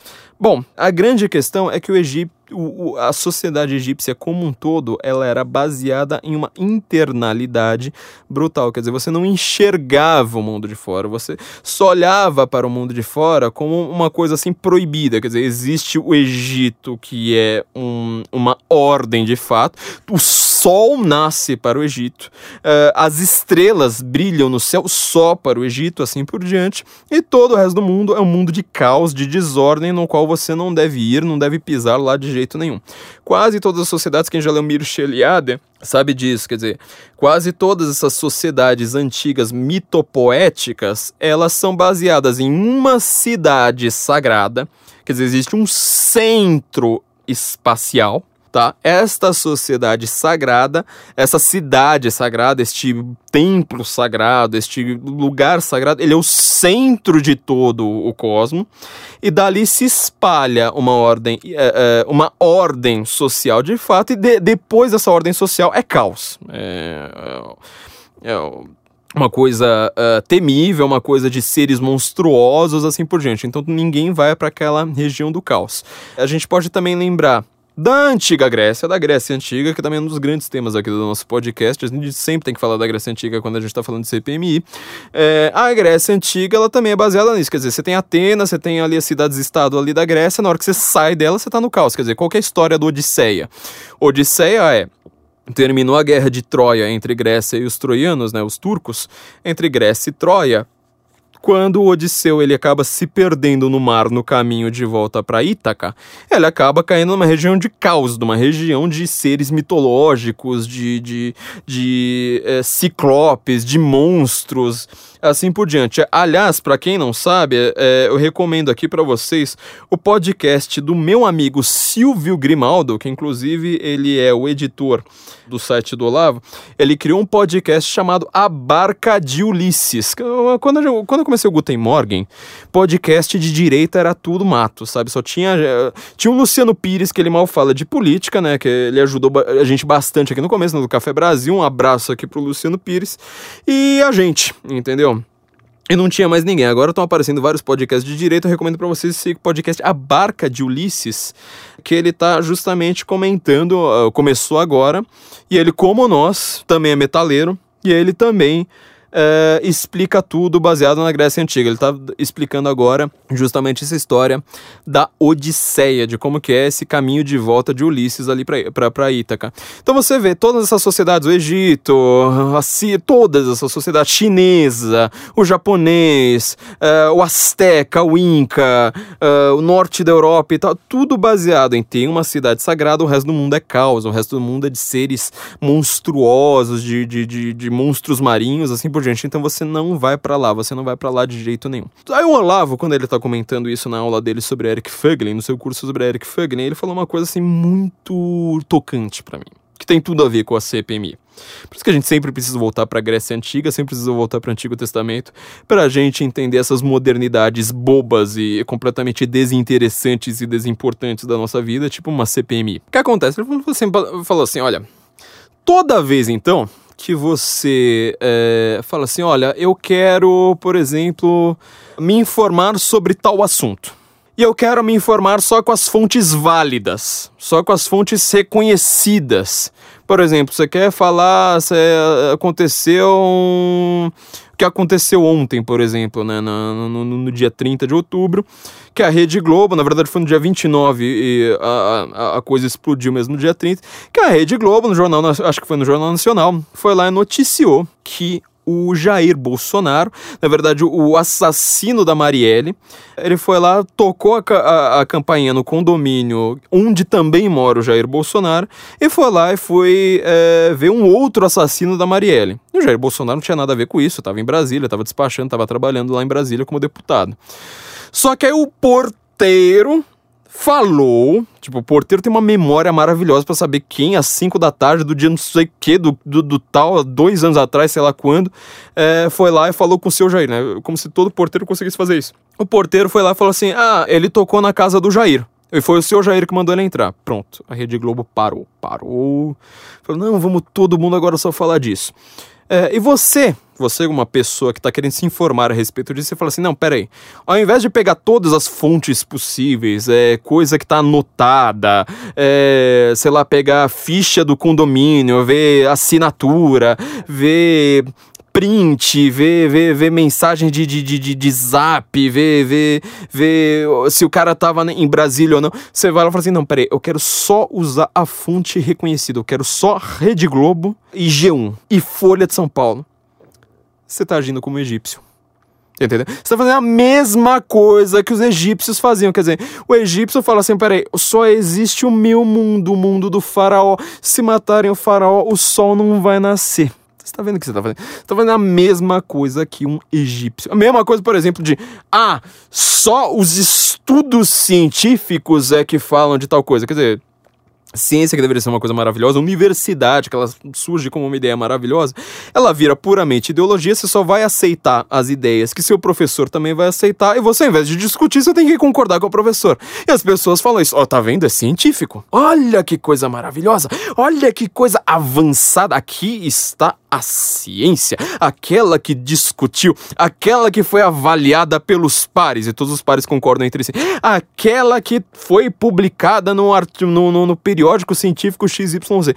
Você está agindo como um egípcio. Você não está agindo como Moisés, por exemplo, que ele vai lá ver duas ordens. Ele vai lá e fala assim: peraí, a gente precisa criar o símbolo da nossa própria ordem social e ao mesmo tempo, o símbolo da ordem cósmica é uma coisa diferente. A gente vai ter que interpretar a natureza dessacralizando a natureza.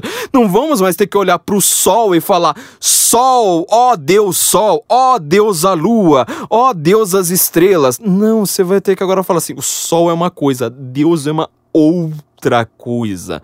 Quer dizer, justamente Moisés ele acaba funcionando como o primeiro cientista. Olha que coisa chocante para um aluninho de faculdade ouvir. Isso é uma coisa extremamente assim chocante. O cara vai falar assim: não, peraí, o cara tá chamando Moisés, é, Moisés de primeiro cientista. ciência não tem nada a ver porque a ciência é positiva. Não, ó, tá vendo? Ó, vocês não entendem direito como funciona o mundo. Eu queria aproveitar aqui este momento para avisar que no Instituto Borborema, também é institutoborborema.com.br, vocês vão ter acesso ao meu curso a respeito tanto de linguagem, de como funcionam os símbolos da linguagem quanto o meu curso sobre Eric Fuglin. São dois cursos que eu, que eu ministrei, cada um em um ano ali no Instituto Borborema. Entra lá, institutoborborema.com.br. Tem vários cursos do Rafael Nogueira, do Francisco Scorsin, do Flávio Gordon, tem, tem curso meu, tem curso de, de, de, do Felipe Martins, inclusive explicando a obra do, do Olavo de Carvalho. E lá eu estou explicando, por exemplo, como é que funciona a avaliação, uma, uma espécie de interpretação do mundo moderno e dos problemas ideológicos do mundo moderno através do, da, da, filosofia de Eric Fögelin. Também aproveitei um pouco ali da filosofia de Edmund Husserl né, na sua crítica ao psicologismo. Então entra lá institutoborborema.com.br e se, se, aprofundem um pouco nessa questão. Bom, voltando aqui agora ao nosso mundo real chato, tava, tava, tava bem mais legal falar de, de, de, Antigo Egito, né? Muito mais antigo, muito mais interessante falar sobre Antigo Egito. Mas vamos, vamos então voltar. Voltar a esse mundinho moderninho chato pra caramba.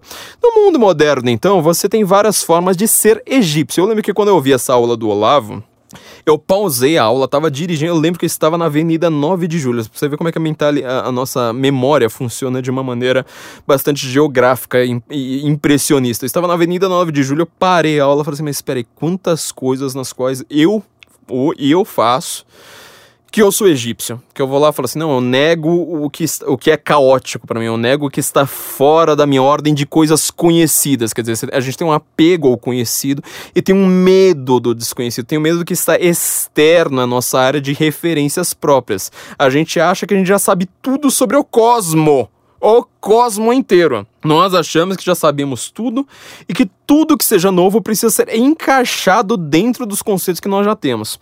Bom, o que está acontecendo então hoje no Brasil com esses MAVs? É, na verdade, com essa interpretação moderna de, que você, de, de você retirar o conceito de MAVE e falar: olha, todo mundo que me encheu o saco na internet é MAVE. Por que estão tentando criar uma CPMI das fake news que você vai ler na nossa revista e entender o que é que é, o que é que está por trás de tudo isso? Bom, primeiro lugar, como foi o caso da Globo, você está tentando criar uma força, uma autoridade artificial na, da qual você, na qual todo mundo vai se cercar. Ela é uma, uma espécie de uma força uh, centrífuga, centrípeta no caso, né?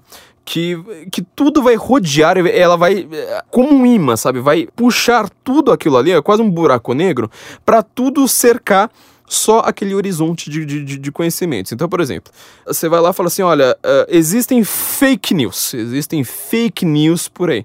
O que, que era fake news originalmente quando esse termo foi cunhado, basicamente, no final de 2016? Você vai falar assim: olha, existe grandes canais de, de comunicação, como por exemplo CNN, New York Times, Washington Post, MSNBC, CBS, assim por diante, e todo o resto é fake news quem era considerado fake news naquele grande momento? O site que ajudou a eleger Donald Trump, que era o Breitbart. O Breitbart tem fake news? Não. É, eu até comentei vários episódios para trás que uma, uma das, das, coisas mais curiosas é que eu vi um podcast da revista The Economist, tá? Quer dizer, uma revista grande. É uma das revistas que é considerada. É egípcia, tá? É uma revista que ela é a ordem social, a ordem cósmica, tá tudo ali. Você vai falar assim: isso aqui é uma autoridade que eu preciso ouvir. Todo o resto que não está na, na, na, na Economist é caos. Todo o resto que não está na Economist, ela é da, do, do, mundo dos monstros marinhos. É do mundo que eu não posso conhecer. É, se, se algo discorda da Economist, olha, se algo não é Economist, se algo não é economista, como esta coisa pode ser levada a sério? É Economist tem o pessoal da London School of Economics, é o pessoal que mais entende economia no mundo. Na verdade, no final das contas, é o pessoal que mais fala bobagem sobre economia no mundo. Mas enfim, essa Economist, que é, que é, que é essa revista egípcia, ela fez um podcast justamente falando sobre o Breitbart. E ela solta uma frase maravilhosa. Eu tava entrevistando né, uma, uma mulher do Breitbart. Ela fala assim: o Breitbart, neste momento, eles estão pensando em se expandir para a França e para a Alemanha para influenciar as eleições da França e da Alemanha. No final das contas, eles não conseguiram fazer nenhuma coisa nem outra fazer uma versão do Breitbart em alemão e uma versão em francês. Ah, salvo engano, ainda não saiu nenhuma das duas versões. É, mas eles estavam querendo influenciar as eleições naquele momento. Aí o entrevistador vai lá e pergunta para ela, fala assim, mas espera aí, você acha que eles vão conseguir... Porque esses países, né, França e Alemanha, não tem a primeira emenda da, da na, dos Estados Unidos, né, quer dizer, tipo, você não pode censurar, você não pode... O, o Estado não tem o poder de censura, não, tem, não pode limitar a liberdade de expressão, não pode fazer nada disso. Assim, você acha que, que, um, que um site como o Breitbart vai poder espalhar fake news como eles fazem nos Estados Unidos? Aí a, a entrevistada vai falar assim: Bom, eu acho que eles vão ter sérios problemas na Alemanha, sobretudo, porque a Alemanha tem sérias leis sobre antissemitismo, então eles não poderão mais fazer chamadas como eles fizeram, que era, não lembro agora quem que, quem que era o cara, mas falando a chamada era o nome do cara, vírgula, judeu, judeu traidor, alguma coisa assim se você só ouve Economist, se você é um egípcio, se você é uma pessoa que está nessa ordem social, em que você interpreta todo o cosmo baseado em autoridades reconhecidas pela sua própria ordem, pelo seu próprio horizonte de conhecimentos, você vai lá e fala assim: bom, então Logo, depois de ouvir isso, eu concluo: o Breitbart é um site de extrema direita, inclusive antissemita, inclusive meio nazi. Você vê como é que as pessoas interpretam Breitbart por aí. Todo mundo fala, ah, é um site de alt-right, é um site provavelmente, é, como é que eles falam? É etno... é, etno, é, sei lá, eles inventam um negócio lá pra falar que é um site étnico, pra falar que é justamente o Egito, a mentalidade egípcia, né, que é aquela, aquela étnica. Mentalidade macumbeiro, sabe, macumbeiro. Uh, vou, vou, vou fazer uma coisa que, uh, bom, daqui a pouco eu faço, mas eu, eu, eu, eu, eu vou chegar lá. O Breitbart era não na, naquele momento em que a, a, a entrevistadora estava falando isso, o Breitbart estava lançando a sua filial em Jerusalém. E este texto, falando não sei o que, judeu traidor, era justamente escrito por um judeu, falando que aquele judeu lá, que era um neoconservador americano, ele estava causando enormes prejuízos aos judeus em Israel. Quer dizer, a verdade dos fatos, a ordem cósmica, a ordem científica de fato, destrói tudo o que esses egípcios estavam falando ali no podcast da, da, da, da Economist. Mas você, como um egípcio, uh, o afegão médio, sabe? O afegão também é a mesma coisa. O afegão médio, o egípcio médio, ele vai simplesmente falar assim: não, mas peraí, eu, eh, você acha que eu, uma pessoa aqui que, sabe, tem um, empreguinho qualquer, eu vou discordar da Economist? Não, imagina, eu vou simplesmente pegar a narrativa neomitopoética pronta da, da, da, da Economist e falar assim, e sair por aí dizendo: olha, é, eles querem criar um etno-estado de supremacistas brancos, eles odeiam judeus. E eles vão ter problemas na Alemanha porque eles falam mal de judeus espalhando fake news. Na hora que você vai ver a verdade dos fatos, não tem nada a ver com aquilo. Só que para você falar, olha, é um sitezinho pequeno, não é tão pequeno assim, mas vamos dizer, um sitezinho pequeno como o Breitbart, ele está mais certo do que uma gigante da narrativa mundial é, egípcia como Economist, você precisa ter uma força de vontade muito grande, você precisa ter uma personalidade muito forte, você precisa aguentar o tranco sozinho. Porque como é que você. A gente vai pensar no Brasil, né? Como que você vai pensar, por exemplo, que uh, uh, você vai falar assim: olha, a Globo ontem mentiu, o Jornal Nacional mentiu. O que, que vai acontecer? Vai aparecer tudo quanto é jornalista no mundo, no Brasil, é, falando, mas espera aí, você se acha melhor do que a Globo? Você faz jornali jornalismo melhor que a Globo? Os caras têm 50 anos de estrada, 60 anos de estrada, sei lá quanto. Eles que sabem fazer jornalismo, eles são pessoas reconhecidas. Nós que somos egípcios, nós precisamos é, é, honrar essa própria ordem social na qual nós estamos. Nós precisamos ver as figuras de autoridade e honrá-las com toda a força, com toda, uh, uh, com, com, com todo o nosso ser. Então, bom, de, de novo, para você entender o mundo moderno, você vai precisar entender o Antigo Testamento, como sempre. Eu vou usar alguns exemplos aqui para vocês entenderem. Ó, o Valdo Cruz, eu nunca, eu não sei quem que é Valdo Cruz, hum, eu só consegui o print aqui, eu não, não nem cliquei para ver porque eu não queria dar é, audiência para Globo, mas tá escrito aqui, ó, blog do Valdo Cruz, presidente tem direito, ah, é do próprio G1, tá? É, no caso lá do, do, do, do, porteiro de ontem. Quer dizer, já, já foi provado no próprio dia, a própria Veja, que hoje é, é uma revista praticamente de extrema esquerda, quase, porque ela é meio libertária, só que com pensamento cultural de extrema esquerda. É, depois que ela foi comprada pelo BTG.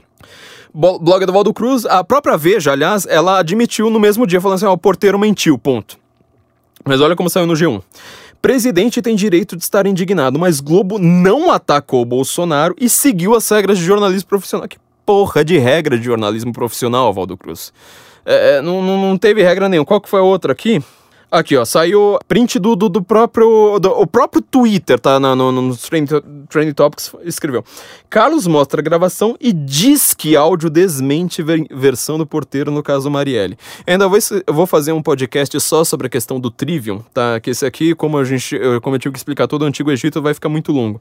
Mas Carlos, Carlos Bolsonaro, né, mostra a gravação e diz que áudio desmente. É que ele disse que o áudio desmente. O áudio desmente! Quer dizer, você faz toda um. É, é bem intrincado. O cara vai lá e coloca a palavrinha para falar assim: olha, na verdade, não é que o áudio desmente. Não é, não, você não pode olhar para a ordem cósmica, você não pode olhar para a natureza, para a verdade, para o mundo externo para o mundo histórico, para a existência histórica, eu olhar e falar assim: olha, é, realmente a Globo mentiu, a Globo falou uma merda desgraçada, ela precisa agora ir lá e falar assim: olha, nós soltamos uma fake news e vamos ter que nos retratar.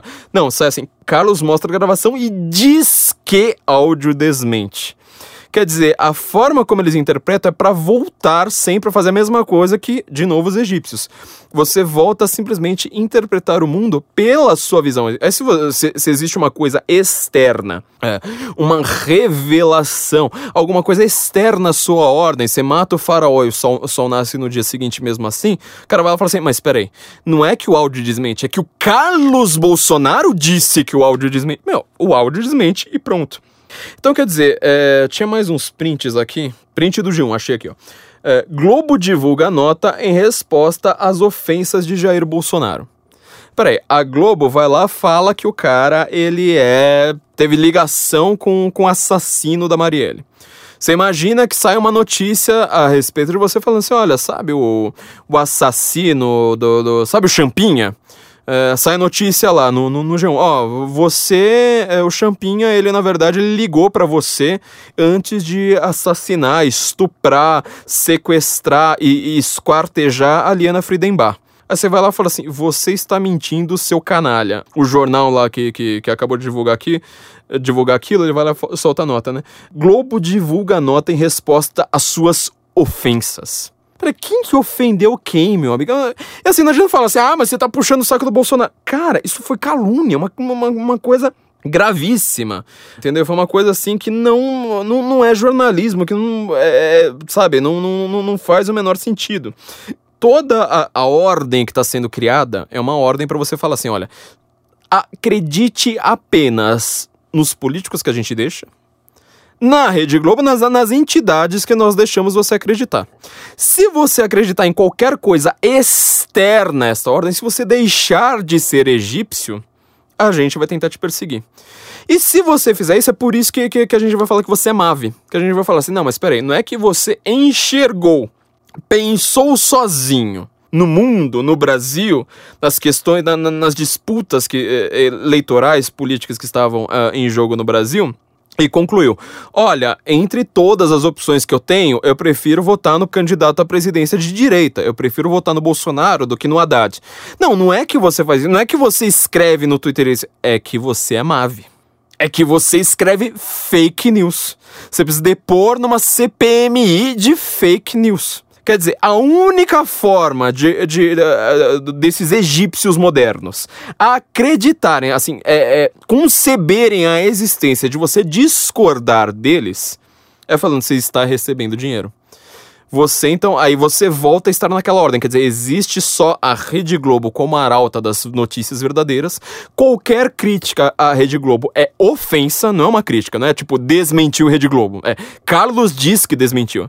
Né? Tipo, Bolsonaro desmente é, Rede Globo. É Bolsonaro ofende Rede Globo. Porque assim você mantém esta ordem em vigor. Aí você vai falar: todo mundo que discorda de mim é Mave. Quer dizer, é, a minha ordem é tão perfeita, a minha verdade é tão verdadeira, tão perfeitinha, tão colocada no lugar, que qualquer pessoa discordando de mim está recebendo dinheiro do próprio Bolsonaro. A gente vai criar uma CPM de fake news para verificar se o Bolsonaro não foi eleito com fake news com verba de gabinete. Aí você vai falar assim, então, mas é, quando ele foi eleito ainda não tinha essa verba, suas antas cacete. Ele ainda não, não, tinha assessor lá na, na, na presidência porque ele ainda não era presidente. Ah, mano, que importa? O que importa é fazer a, a CPM da, da, fake news pra gente averiguar uma coisa como essa. Quer dizer, tudo que tá acontecendo no Brasil hoje é uma tentativa de voltar a esta ordem egípcia. Quer dizer, tudo. é, você não pode ter uma coisa fora do establishment pré-estabelecido, que tudo aquilo ali vai virar motivo de crítica, vai virar motivo de chacota.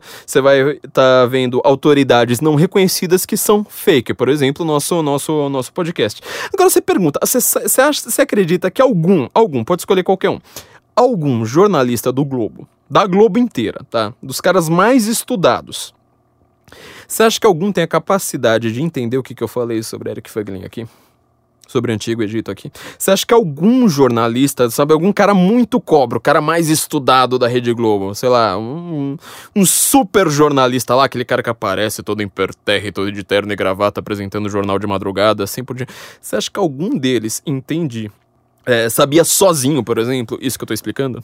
Você acha que eles têm essa capacidade é, de interpretar o mundo? de observar uma ordem, de, de ler filósofos tão complexos quanto Eric Fögelen, de interpretar o mundo como Olavo de Carvalho fez, mostrando essa questão uh, dos egípcios, falando nós ainda estamos com muitos comportamentos de egípcios, a gente precisa resolver é, essa questão com, com, com, com toda urgência. Se, seja honesto, a gente sabe, eles são completamente apatetados.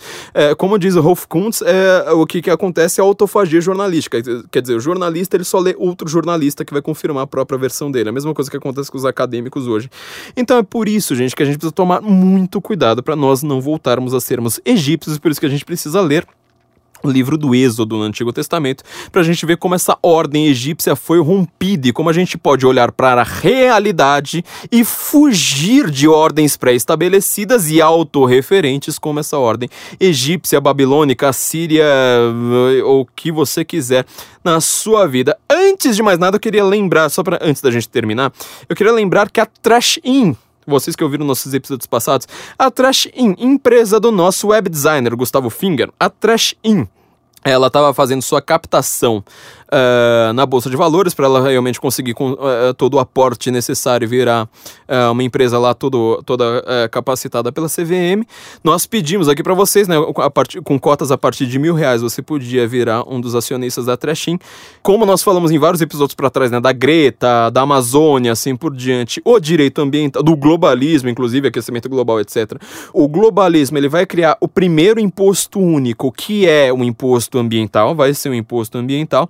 Então, o direito ambiental é uma das coisas mais rentáveis do mundo. Não estou falando exatamente aqui de sustentabilidade, que é outra questão, mas o direito ambiental vai ser uma das coisas mais caras, inclusive, do mundo. Então, você tem uma empresa que, como a Trashin, que ela cuide de resíduos de, da, da sua empresa. Se você tem um restaurante, uma escola, um colégio, uma indústria, que você precisa ter todas as normas do que, que você vai fazer com seu resíduo, é, mostrar ali para a prefeitura é, que você está cuidando adequadamente do seu resíduo, que você está é, não está poluindo, está tá com todas as normas em ordem. A Trash tinha uma empresa que ela vai fazer isso e ela conseguiu. Vamos comemorar aqui. Uhul! A Trashin conseguiu exatamente o aporte necessário com a ajuda de vocês, nossos ouvintes maravilhosos. Mas a gente quer lembrar também agora, neste momento, né, além de comemorar, que vocês podem continuar entrando lá em Trashin, igual lixo, né? Não é, não é igual trash metal, é igual lixo trashin.com.br barra senso incomum, você vai ter ali também agora a nossa página. Para se você tem uma empresa, se você tem um, uma escola, uma indústria, sobretudo uma indústria, nessas empresas que precisam mostrar, restaurante que, que, que precisa muito disso, para mostrar para a prefeitura o que, é que você está fazendo com o seu lixo. Eles vão fazer a captação correta, mostrar ali, é, tirar as riquezas que, que tem no seu lixo, reciclar direitinho o que é que precisa, etc. e te dar tudo que você precisa para mostrar para a prefeitura. Vamos tirar o Estado, então, dessa, dessa jogada, deixar que uma empresa privada cuide exatamente disso. Então, entra lá em trashin.com.br barra senso em comum, você vai ter os serviços da Trashin para a sua empresa. É só porque eu tava falando de lixo, né? Lixo, aliás, tava Globo Lixo, né, no, no, no, em primeiro lugar nos Trending Topics, é, e pelo visto não vai continuar. Eu queria ver quando é que a Globo vai assumir que ela fez uma caquinha e fala assim: olha, gente, eu tô vindo aqui em público é, falar, no final das contas, que é, tudo que a gente estava. É, esbravejando aqui contra o Bolsonaro, assim por diante, era tudo cascata, é, foi uma invenção, assim por diante, assim por diante. Eu falei que não dá tempo da gente falar do Trivium, tá? Mas. Porque eu queria fazer um episódio só sobre isso, vai ser um episódio muito focado no que foi a filosofia da Idade Média. Aquela filosofia, por exemplo, que o Shakespeare estudou tanto, para ele ser o Shakespeare. Já comentei em vários episódios aqui para trás de que uma das grandes questões que a gente quer sempre tratar aqui também é por que, que existiu, por exemplo, um Dante, por que, que existe um Leonardo da Vinci, por que, que existe um Shakespeare. E hoje não existem pessoas que sejam tão inteligentes quanto eles, quer dizer, pessoas que sejam capazes de pegar toda a filosofia, toda a história, toda a mitologia, tudo, tudo aquilo que existiu anterior a ele, um Cervantes, assim por diante, uh, e criar uma obra artística tão objetiva, tão perfeita, tão uh, rica tão detalhada É, e por que, que essas pessoas não existem mais? É, e boa parte disso tem, a- tem a ver com o Trivium. Eu queria pelo menos comentar aqui na- nessa partezinha final, depois de tanta gente falar do Antigo Egito, mas eu quero pelo menos falar rapidamente, tá? Entra lá no, no Instituto Borborema também, meu segundo curso, meu primeiro curso, aliás, né? O curso sobre linguagem fala bastante disso, a diferença da linguística moderna para a filosofia da linguagem e para o Trivium, como, como- como- eu tô citando, inclusive, vários trechos ali de... ah, de livros sobre o Trivium, né? Sobretudo da irmã Miriam Joseph, que você pode encontrar na nossa livraria, né? livraria.sensoincomum.org. Você vai encontrar ali vários dos nossos livros com a nossa curadoria, é, inclusive o, livro da, da irmã Miriam Joseph sobre o Trivium, mas eu queria comentar aqui rapidamente com vocês, mas muito rapidamente mesmo, sobre por que que, como que eles fazem essa manipulação, como que eles querem manter essa ordem egípcia de autoridades já dadas, já, já feitas. Então você vai lá fala assim, nossa, mas espera aí, se a Globo fez uma denúncia, essa denúncia é séria e precisa ser investigada. Ah, mas se, se a denúncia era fake, mas pelo menos era jornalismo investigativo. Eu tive uma pequena, não foi nenhuma discussão, né? A gente tava tendo uma discordância. Eu e o Felipe Trielli aqui, o criador do, do Guten Morgen, meu editor aqui, de som, a gente estava lá discutindo. Se- Pode-se dizer que a Globo falou uma meia-verdade? E eu vi que, na verdade, essa discussão acabou indo até pros pingos nos is ontem, né? É, O Augusto Nunes, depois, na Record, ele acabou falando também, seguiu é, exatamente é, mais ou menos a minha visão. O que que acontece? A Globo achou um depoimento de um repórter, de um porteiro, tá? Quer dizer, foi, foi o caso invertido do Francenildo. O Francenildo, ele falou a verdade a respeito do Palocci e ninguém acreditou no Francenildo. O Palocci ainda mandou quebrar o sigilo do, do, do porteiro, é, falar, olha, ele deve ter recebido 15 mil reais aqui, que naquela época até, até, até que era um, um, um dinheiro considerável, quer dizer, obviamente que con- con- continua sendo considerável hoje, mas olha, tá vendo? Ele deve ter recebido uma, uma, uma verba para me acusar. Ninguém acreditou no Francenildo naquele primeiro momento. Que uma autoridade política quebrou o sigilo do. do, de- o si- quebrou, quer dizer, destruiu a privacidade de uma pessoa para tentar simplesmente tirar a veracidade dela. Quer dizer, era de novo um egípcio. O Palocci ali naquele momento ele estava sendo um egípcio, falando: não, eu sou autoridade, não aceito nenhuma autoridade que vai quebrar nesta minha visão de que eu sou a grande autoridade cósmica, entendeu? Tem que ser autoridade não só política, como autoridade cósmica também. Era o que o, o Palocci estava fazendo ali naquele momento. E ele vai lá, é, ele quebra o sigilo do Francenildo simplesmente para falar assim, apesar da, da- da- de eu não ter como contra-argumentar a acusação que o Francenildo está dizendo, ou seja, que eu frequentei realmente uma casa ali em Brasília que tinha chicotinho, umas garotas de, de, de moral duvidosa, essas coisas, é, é, e a gente discutia manipulações políticas lá naquela casa, apesar de eu não ter como contra-argumentar o Francenildo, eu vou destruir a vida dele. Eu vou tirar a credibilidade dele, assim as pessoas vão continuar acreditando em mim.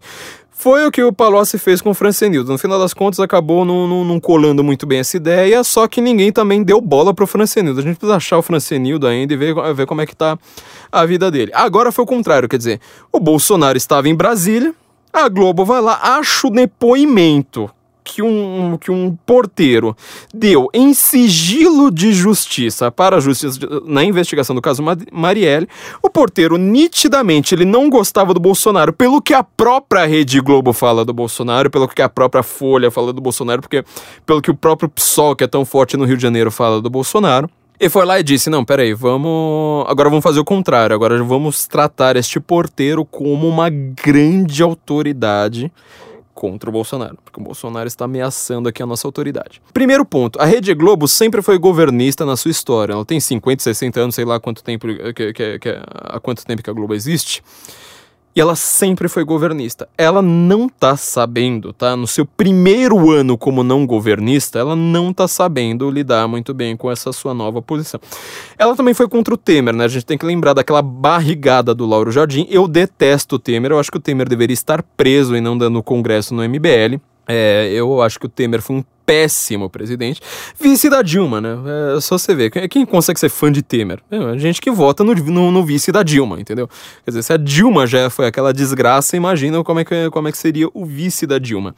É, um pouquinho melhor que ela, no final das contas, mas não acaba não sendo nada além de o vice da Dilma. Mas o Temer, é, o Lauro Jardim deu uma barrigada contra o Temer, quer dizer, foi lá, pegou, interpretou uma frase do Temer, que era tem que manter isso aí, que podia ser interpretada como tem que manter um diálogo, como poderia também, dando uma forçada, ser interpretada como tem que manter a propina. O Lauro Jardim interpretou e foi lá, deu aquela barrigada, deu plantão da Globo, deu, deu um rebuliço lá, deu um rebosteio desgraçado.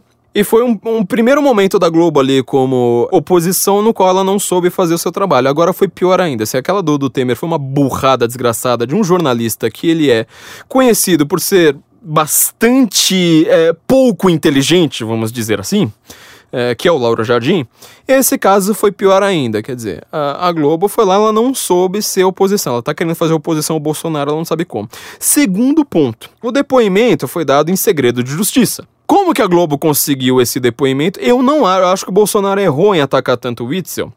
Na verdade, o mere merece os ataques, mas não merecia tanto ataque do Bolsonaro, porque assim, o, o, o executivo geralmente não é ele que tem a, a possibilidade de ver o que, um, um, processo em segredo de justiça, tá? Alguém passou para o Witzel, é essa pessoa que o Bolsonaro tem que, tem que tentar descobrir.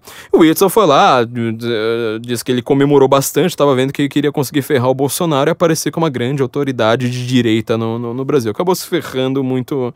Bom, é só você ver quem estava no entorno do Witzel desde, desde a sua campanha para ver que ele não era exatamente uma pessoa muito confiável. Se você vê todo mundo ali que trabalhou na campanha do Witzel, eu não sei se eu conheço uma pessoa ali que dá para cumprimentar sem você ficar com medo ali, sabe, cuidar da sua carteira, coisa do tipo.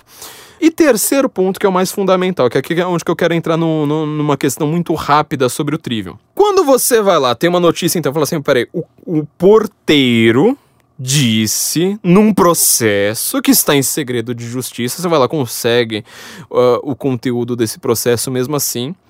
E o porteiro disse que é, o Bolsonaro, o assassino da, da Marielle, tocou o interfone do Bolsonaro no dia que matou a Marielle. Essa notícia ela pode ser, ser veiculada? Pensa por um. Não tô pensando no sentido censura, tá? Da coisa, antes que você pense, ah, não, é, é questão de censurar, de, de, de, poder no sentido de permitir com a força da lei. Não quero dizer, é, ela é moral, ela é lícita, ela é honesta em ser divulgada.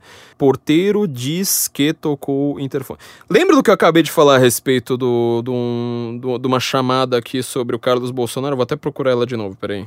É, é chamada que tá no próprio Twitter de como saiu, né? Carlos mostra a gravação e diz que áudio desmente a versão do porteiro, no caso Marielle. Tá? Vamos voltar a, a ter essa disputa aqui entre Moisés e o Antigo Egito. Quer dizer, o Carlos mostra e diz que áudio. Não, não é o Carlos que diz, é o áudio que diz, não é uma autoridade do Carlos que precisa ser minada. Não, é, é a própria ordem natural. Você olha objetivamente para aquele objeto, para aquele áudio, quer dizer, é uma gravação feita no, no, no, no, no, no telefone, transmitida, sabe? De, de, de, ele mostra uma gravação não é nem um áudio, é um vídeo no final das contas, que ele grava de celular mostrando ali a entrada da portaria, vê que não tem ligação para o Jair Bolsonaro, ele mostra o áudio do, do porteiro, e o porteiro vai lá e fala assim, olha, tem um tal de Elcio aqui, e ele vai lá toca em outro lugar, que não é o Bolsonaro. Quer dizer, se o porteiro disse que ele é contra o Jair, que ele, que, aliás, se o porteiro disse que ele foi ver o seu Jair, dane-se o que o porteiro disse. Entendeu? Tipo, o fato, já que você é um jornalista investigativo, o fato é que ele não, não foi ver o seu Jair. Ele não foi ver, ponto. Isso é um fato. Não adianta você ter uma ordem cósmica, eu gosto de falar, ah, mas espera aí, tudo que é contra o Bolsonaro pode ser válido assim por diante, porque a gente tem que olhar para tudo que não seja a nossa autoridade de Rede Globo, de PSOL barra Projac, como caos e como monstros marinhos e como uh, o reino ali das trevas e do, do, do, dos, dos monstros de fogo. Não, você tem que olhar para a realidade e falar, mas peraí, vale mais a realidade ou vale mais a minha crença atual?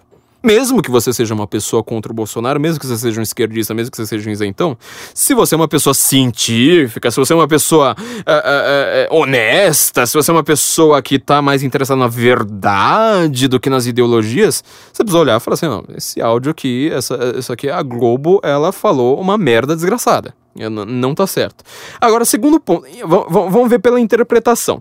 Você vai lá, solta a notícia, isso foi que o Felipe Moura Brasil tomou um pito desgraçado do, do, do, do Augusto Nunes ontem, muito merecido, que o Augusto Nunes, de uma maneira completamente elegante, ele falou uma coisa que eu vou dizer de uma maneira completamente não elegante. Falou assim, o, Felipe Moura Brasil está sendo um moleque que não tem a menor noção do que é que você está falando. É, você está querendo dar uma aula de jornalismo, sendo que você está mostrando que você precisa de uma aula de jornalismo.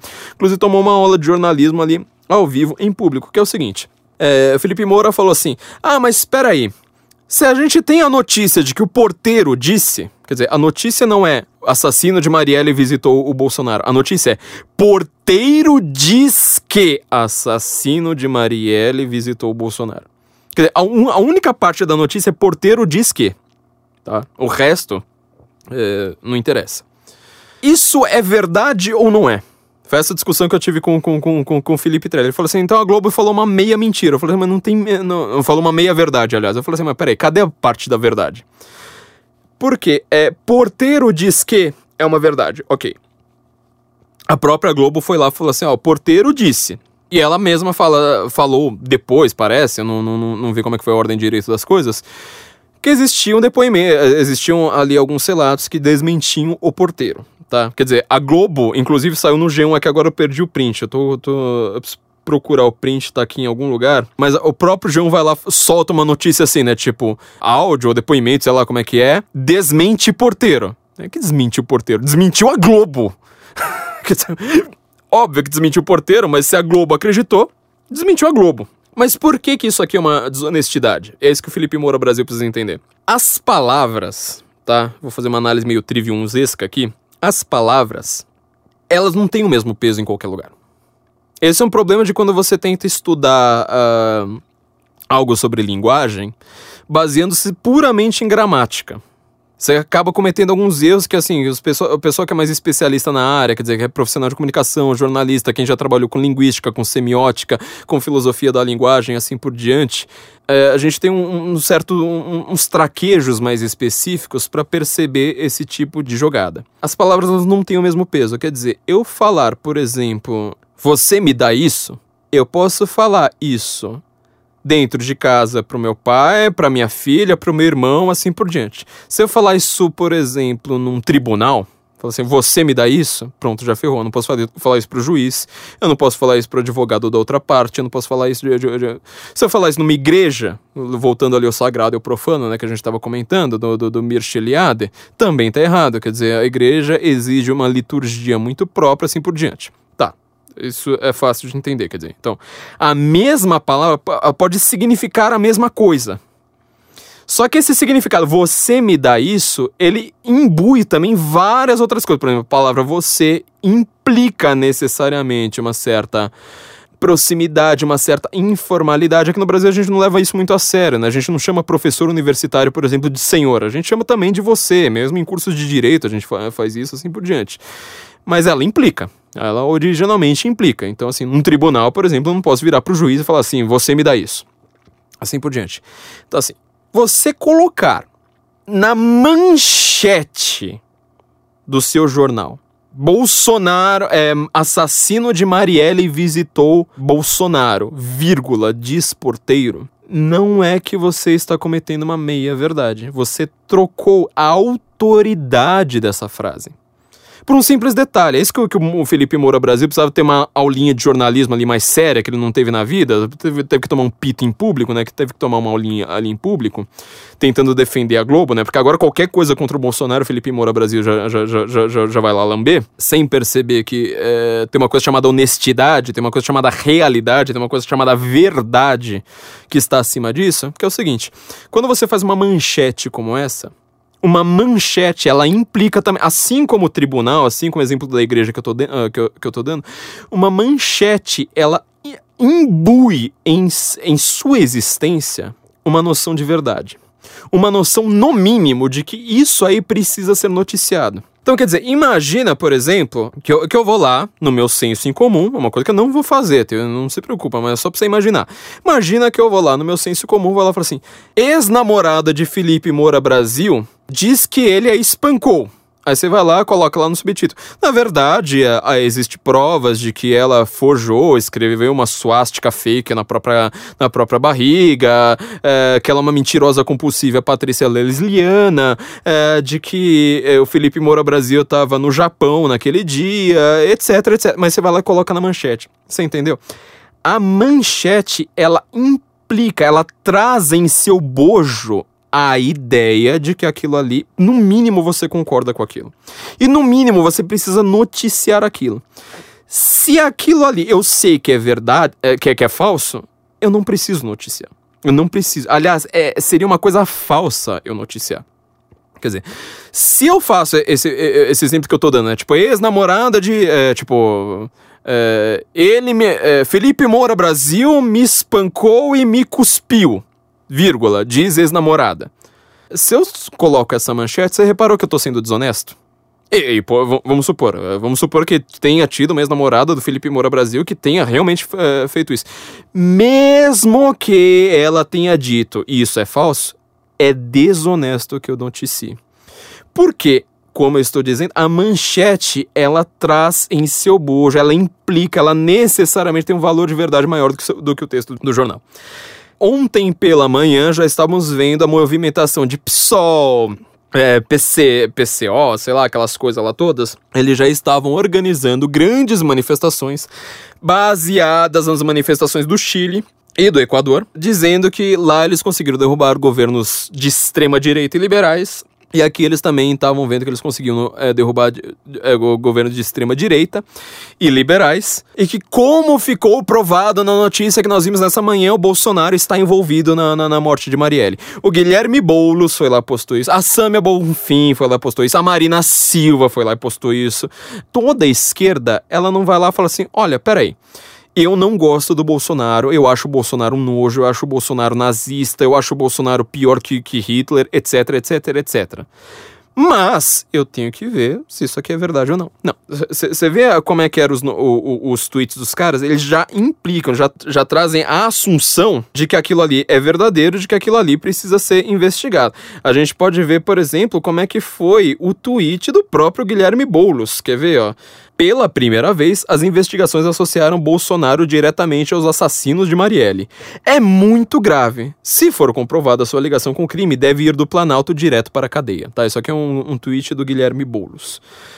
Você imagina, por exemplo, uh, vê, vê, vê, se o Guilherme Boulos ele vai lá e ele, ele tweetou dessa vez. Pela primeira vez, as investigações associaram Lula diretamente ao assassinato de Celso Daniel. É muito grave. Se for comprovada a sua ligação com o crime, ele deve continuar na cadeia e morrer porque é um assassino filho da puta, desgraçado, corrupto, totalitário. Guilherme Boulos postaria isso aqui? Não, ele não postaria. Primeiro lugar, porque o Guilherme Boulos ele não é uma pessoa honesta. Segundo lugar, porque o Guilherme Boulos é comunista. E comunista, como você sabe, comunista na história só matou mais do que nazista. Então, assim, a gente tem que também colocar umas coisas em perspectiva. Se, você, se a gente trata muito mal um nazista, a gente tem que tratar cinco vezes pior, pelo menos, um comunista. A gente tem que olhar para um, um comunista e falar: olha, é, vocês pelo menos cinco vezes pior do que um nazista. E nazista a gente já trata assim como uma coisa pior do que um verme. É, em terceiro lugar, porque você vê, a ideia aqui é você já causar uma impressão. Você não está no nível argumentativo. Ele pode falar tantas vezes assim, ó, ser comprovada a sua ligação com crime. Mas você vê que toda a presunção do que ele diz ignora-se se tá? ele já vai pra ideia, tipo, cadeia! Pela primeira vez associaram Bolsonaro aos, assassinos de Marielle, não sei mais o que. E como eu digo, mesmo com a denúncia do Marcos Valério, que é muito mais provada, quer dizer, a, a, a, a do Bolsonaro já foi provada como fake. A do Marcos Valério é uma delação premiada, quer dizer, se ele não apresenta prova, aquilo ali não vale. Quer dizer, para ele falar aquilo numa delação premiada, é que ele tem prova, tá? É que ele consegue fazer as ligações, é que ele consegue mostrar, ó, tal pessoa ligou para tal pessoa, tal pessoa disse tal coisa, pode investigar aí que vocês vão chegar nesse fio, e aí, através dessa delação que eu dei, eu vou ter descontado um tempo, um tempo de cadeia. Então, quer dizer, ele tem provas, ele tem muito mais indícios, pelo menos, indícios fortíssimos, que são quase uma prova já, de que o Lula realmente mandou matar o Celso Daniel. Teve é, é, algum rebosteio desse tipo aqui. O Globo parou, teve que fazer não sei quantas reportagens a respeito, teve manifestação, marca de manifestação na rua, teve panelaço, teve partidos inteiros pedindo prisão, assim por diante, que ele já tá preso, mas teve isso. Não teve, tá entendendo? É exatamente por conta disso que eu tô falando. A ideia de que você tem algo em uma manchete já, já implica, pelo menos, se não a, a, a, ideia de verdade, a ideia de que aquilo ali é importante. E como eu tô, tô, tô, tô mostrando para vocês nesse episódio, é, tudo isso é por, por, essa visão egípcia. Quer dizer, você quer mostrar que as autoridades do mundo, autoridades aqui não no sentido só de autoridades políticas, mas autoridades, por exemplo, é, de informação, autoridade intelectual, autoridade de honestidade, são as grandes autoridades, tipo Rede Globo, Folha de São Paulo, é, Veja, assim por diante. E os políticos ali da velha guarda. Então é PT, no máximo PSDB, PSOL, então, meu Deus do céu, você vê, a Marielle, que era uma vereadorazinha qualquer, foi assassinada, de repente ela vira grande, o grande nome da nação. Nossa, lutava pelos direitos humanos e foi assassinada. Temos de ver, temos de ter punições rigorosas, não sei mais o que. É, imagina o PSOL pedindo punições rigorosas para um assassino. Ele não pediu para nenhum assassino no mundo, esquartejador. O PSOL quer colocar nas suas, entendeu? O Freixo. A gente pode ouvir o Freixo aqui falando que, que cadeia não resolve. Vamos ouvir o Freixo. Quero disputar todos eles, um por um. Porque eu tenho certeza de uma coisa: prisão é um lugar muito caro para tornar as pessoas piores. Prisão não serve para nada. Prisão é masmorra do esquecimento e pena de morte para pobre. Eu não posso acreditar no sistema penitenciário porque conheço. Tem eu comecei a trabalhar em presídio, eu tinha 21 anos. Eu comecei a dar aula de história e alfabetizar adultos em presídio com 21 anos. Já cumpri minha pena. Né? Tenho 47. Se tem uma coisa que eu conheço, é cadeia, é prisão. Aquilo não serve para nada. Aquilo não ajuda em nada. Quanto mais gente lá, pior fica do lado de fora. A gente tem que olhar aquilo lá. Vocês fazem direito, vocês têm que entrar. Tem que olhar no olho de quem está preso, tem que sentir o cheiro. Senão não vão se formar em direito direito. Você entendeu? É tipo, isso é, é o, que o Freixo deseja para esquartejador, para estuprador, para sequestrador, entendeu? Agora, para assassino da Marielle, aí vamos ouvir o Freixo. A gente está no século XXI, numa cidade como o Rio de Janeiro, uma das mais importantes do mundo, e tem um grupo político no Rio de Janeiro capaz de matar né, como forma, como método de fazer política. Isso é completamente inaceitável, isso é um crime contra a democracia. Nós temos mais de 60 mil homicídios por ano. É uma das maiores taxas de homicídio da história do Brasil. A gente sabe que não é dá para ficar comparando que vida é mais importante que a outra, mas a morte da Marielle é uma morte que atenta contra um regime político, é contra a democracia, contra uma mulher negra oriunda da favela que chega no parlamento e ela é brutalmente assassinada. Qual é a motivação da sua morte? Quem mandou matar? Isso é decisivo para que a gente volte a pensar em restabelecer a democracia no Rio de Janeiro e no Brasil. Você entendeu? É, é, é completamente diferente. É tipo, oh, nossa, né? Porque precisamos de punição rigorosa, porque precisamos de toda a, a prioridade da polícia agora para investigar a Marielle e assim por diante. Então, tudo isso é uma tentativa de você manter aquele mundo egípcio. Quer dizer, é um mundo em que você só enxerga a realidade através da sua ordem cósmica, através daqueles conceitos que você já tem uh, imbuídos em você. Bom, eu queria. Isso aqui eu acho que já é um bom panorama direto para vocês, para a gente entender é, de fato o que é que está acontecendo no, no, mundo. Eu queria terminar, então, lembrando. Agora, pra, pra, vamos terminar falando de um assunto muito mais light. Vamos parar de falar de aborto, vamos falar, parar de falar de abortista, parar de falar de comunista e falar de uma coisa muito mais agradável. É, nós temos a, a, uma nova parceria aqui que eu quero falar para vocês com a loja Marbella. Marbella com dois L's. Você é marbelainfantil.com loja.com.br. Loja de uma amiga minha, ela acabou de criar essa loja, tá vendendo roupinhas de criança. Olha que coisa fofa, que assunto muito mais agradável pra gente terminar esse podcast, né? Ela tá vendendo roupinhas de criança uh, revendendo para o Brasil inteiro. Ela tá com seu Instagram, vocês podem olhar lá no Instagram dela, Marbella Infantil também, exatamente, Mar Marbella sempre com dois L's, né? Marbella, cidade na Espanha. Marbella Infantil, ela tá vendendo roupinhas de crianças para o Brasil inteiro. Então vocês podem olhar lá todo o catálogo, vocês papais e mamães que estão preocupados em ter é, roupas bonitinhas para os seus filhos, entra lá em marbelainfantil.com.br. A loja tá com coisas maravilhosas, muito bonitas mesmo. Muitas sopas, aliás, o catálogo para uma loja que acabou de entrar no mercado tá assim gigantesco, um catálogo interminável.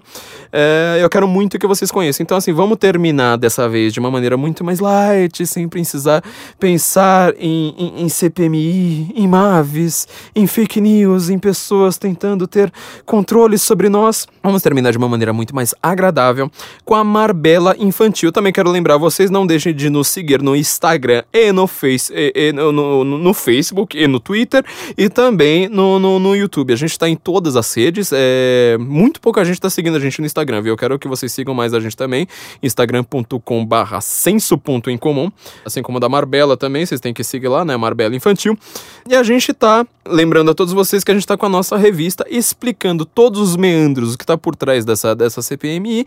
E também a gente já vai estar com a próxima edição, que, que eu só dei uma enrolada nela, justamente pelo que eu expliquei no começo do, do episódio, né? Não, que, não queria é, taxar duplamente as pessoas, porque eu não tenho controle sobre isso. Logo, algum dia, a gente já tá cuidando disso, mas nós teremos, nós estamos cuidando de ter um sistema próprio nosso, pra gente migrar tudo do Patreon e do Apoia-se para um sistema próprio nosso. Talvez a gente consiga alguma coisa interessante, assim, vamos supor, a respeito de alguma guerra grande que tenha acontecido no começo do século 20, talvez.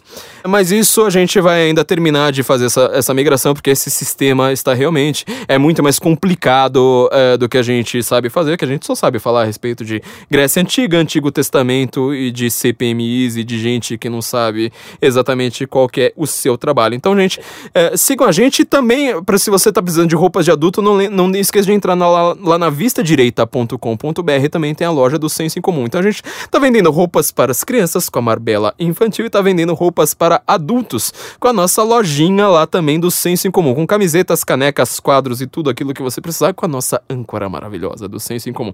Gente, é isso. Não se esqueça de também assinar a nossa revista e nos seguir nas redes. Temos todos os nossos patrocinadores linkados é, aqui embaixo. Então nos ouvimos na semana que vem. Guten Morgen, Brasília.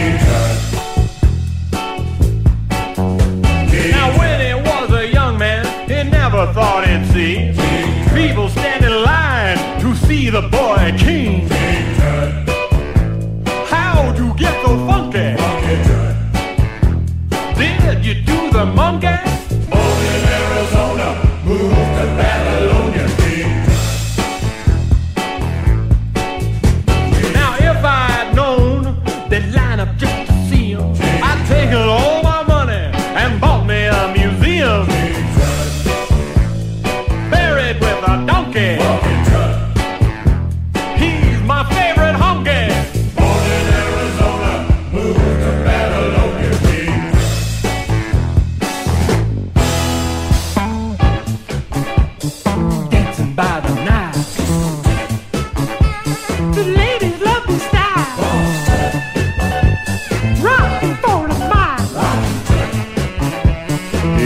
Crocodile. He gave his life for tourism.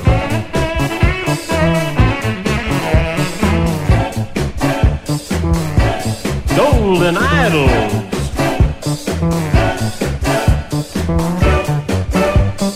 He's an Egyptian.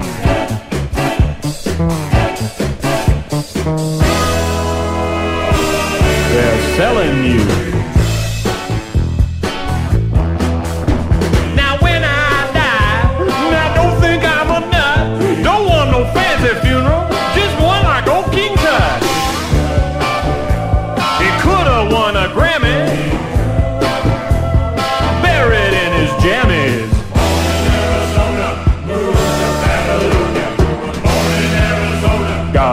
Hondo made a stoner.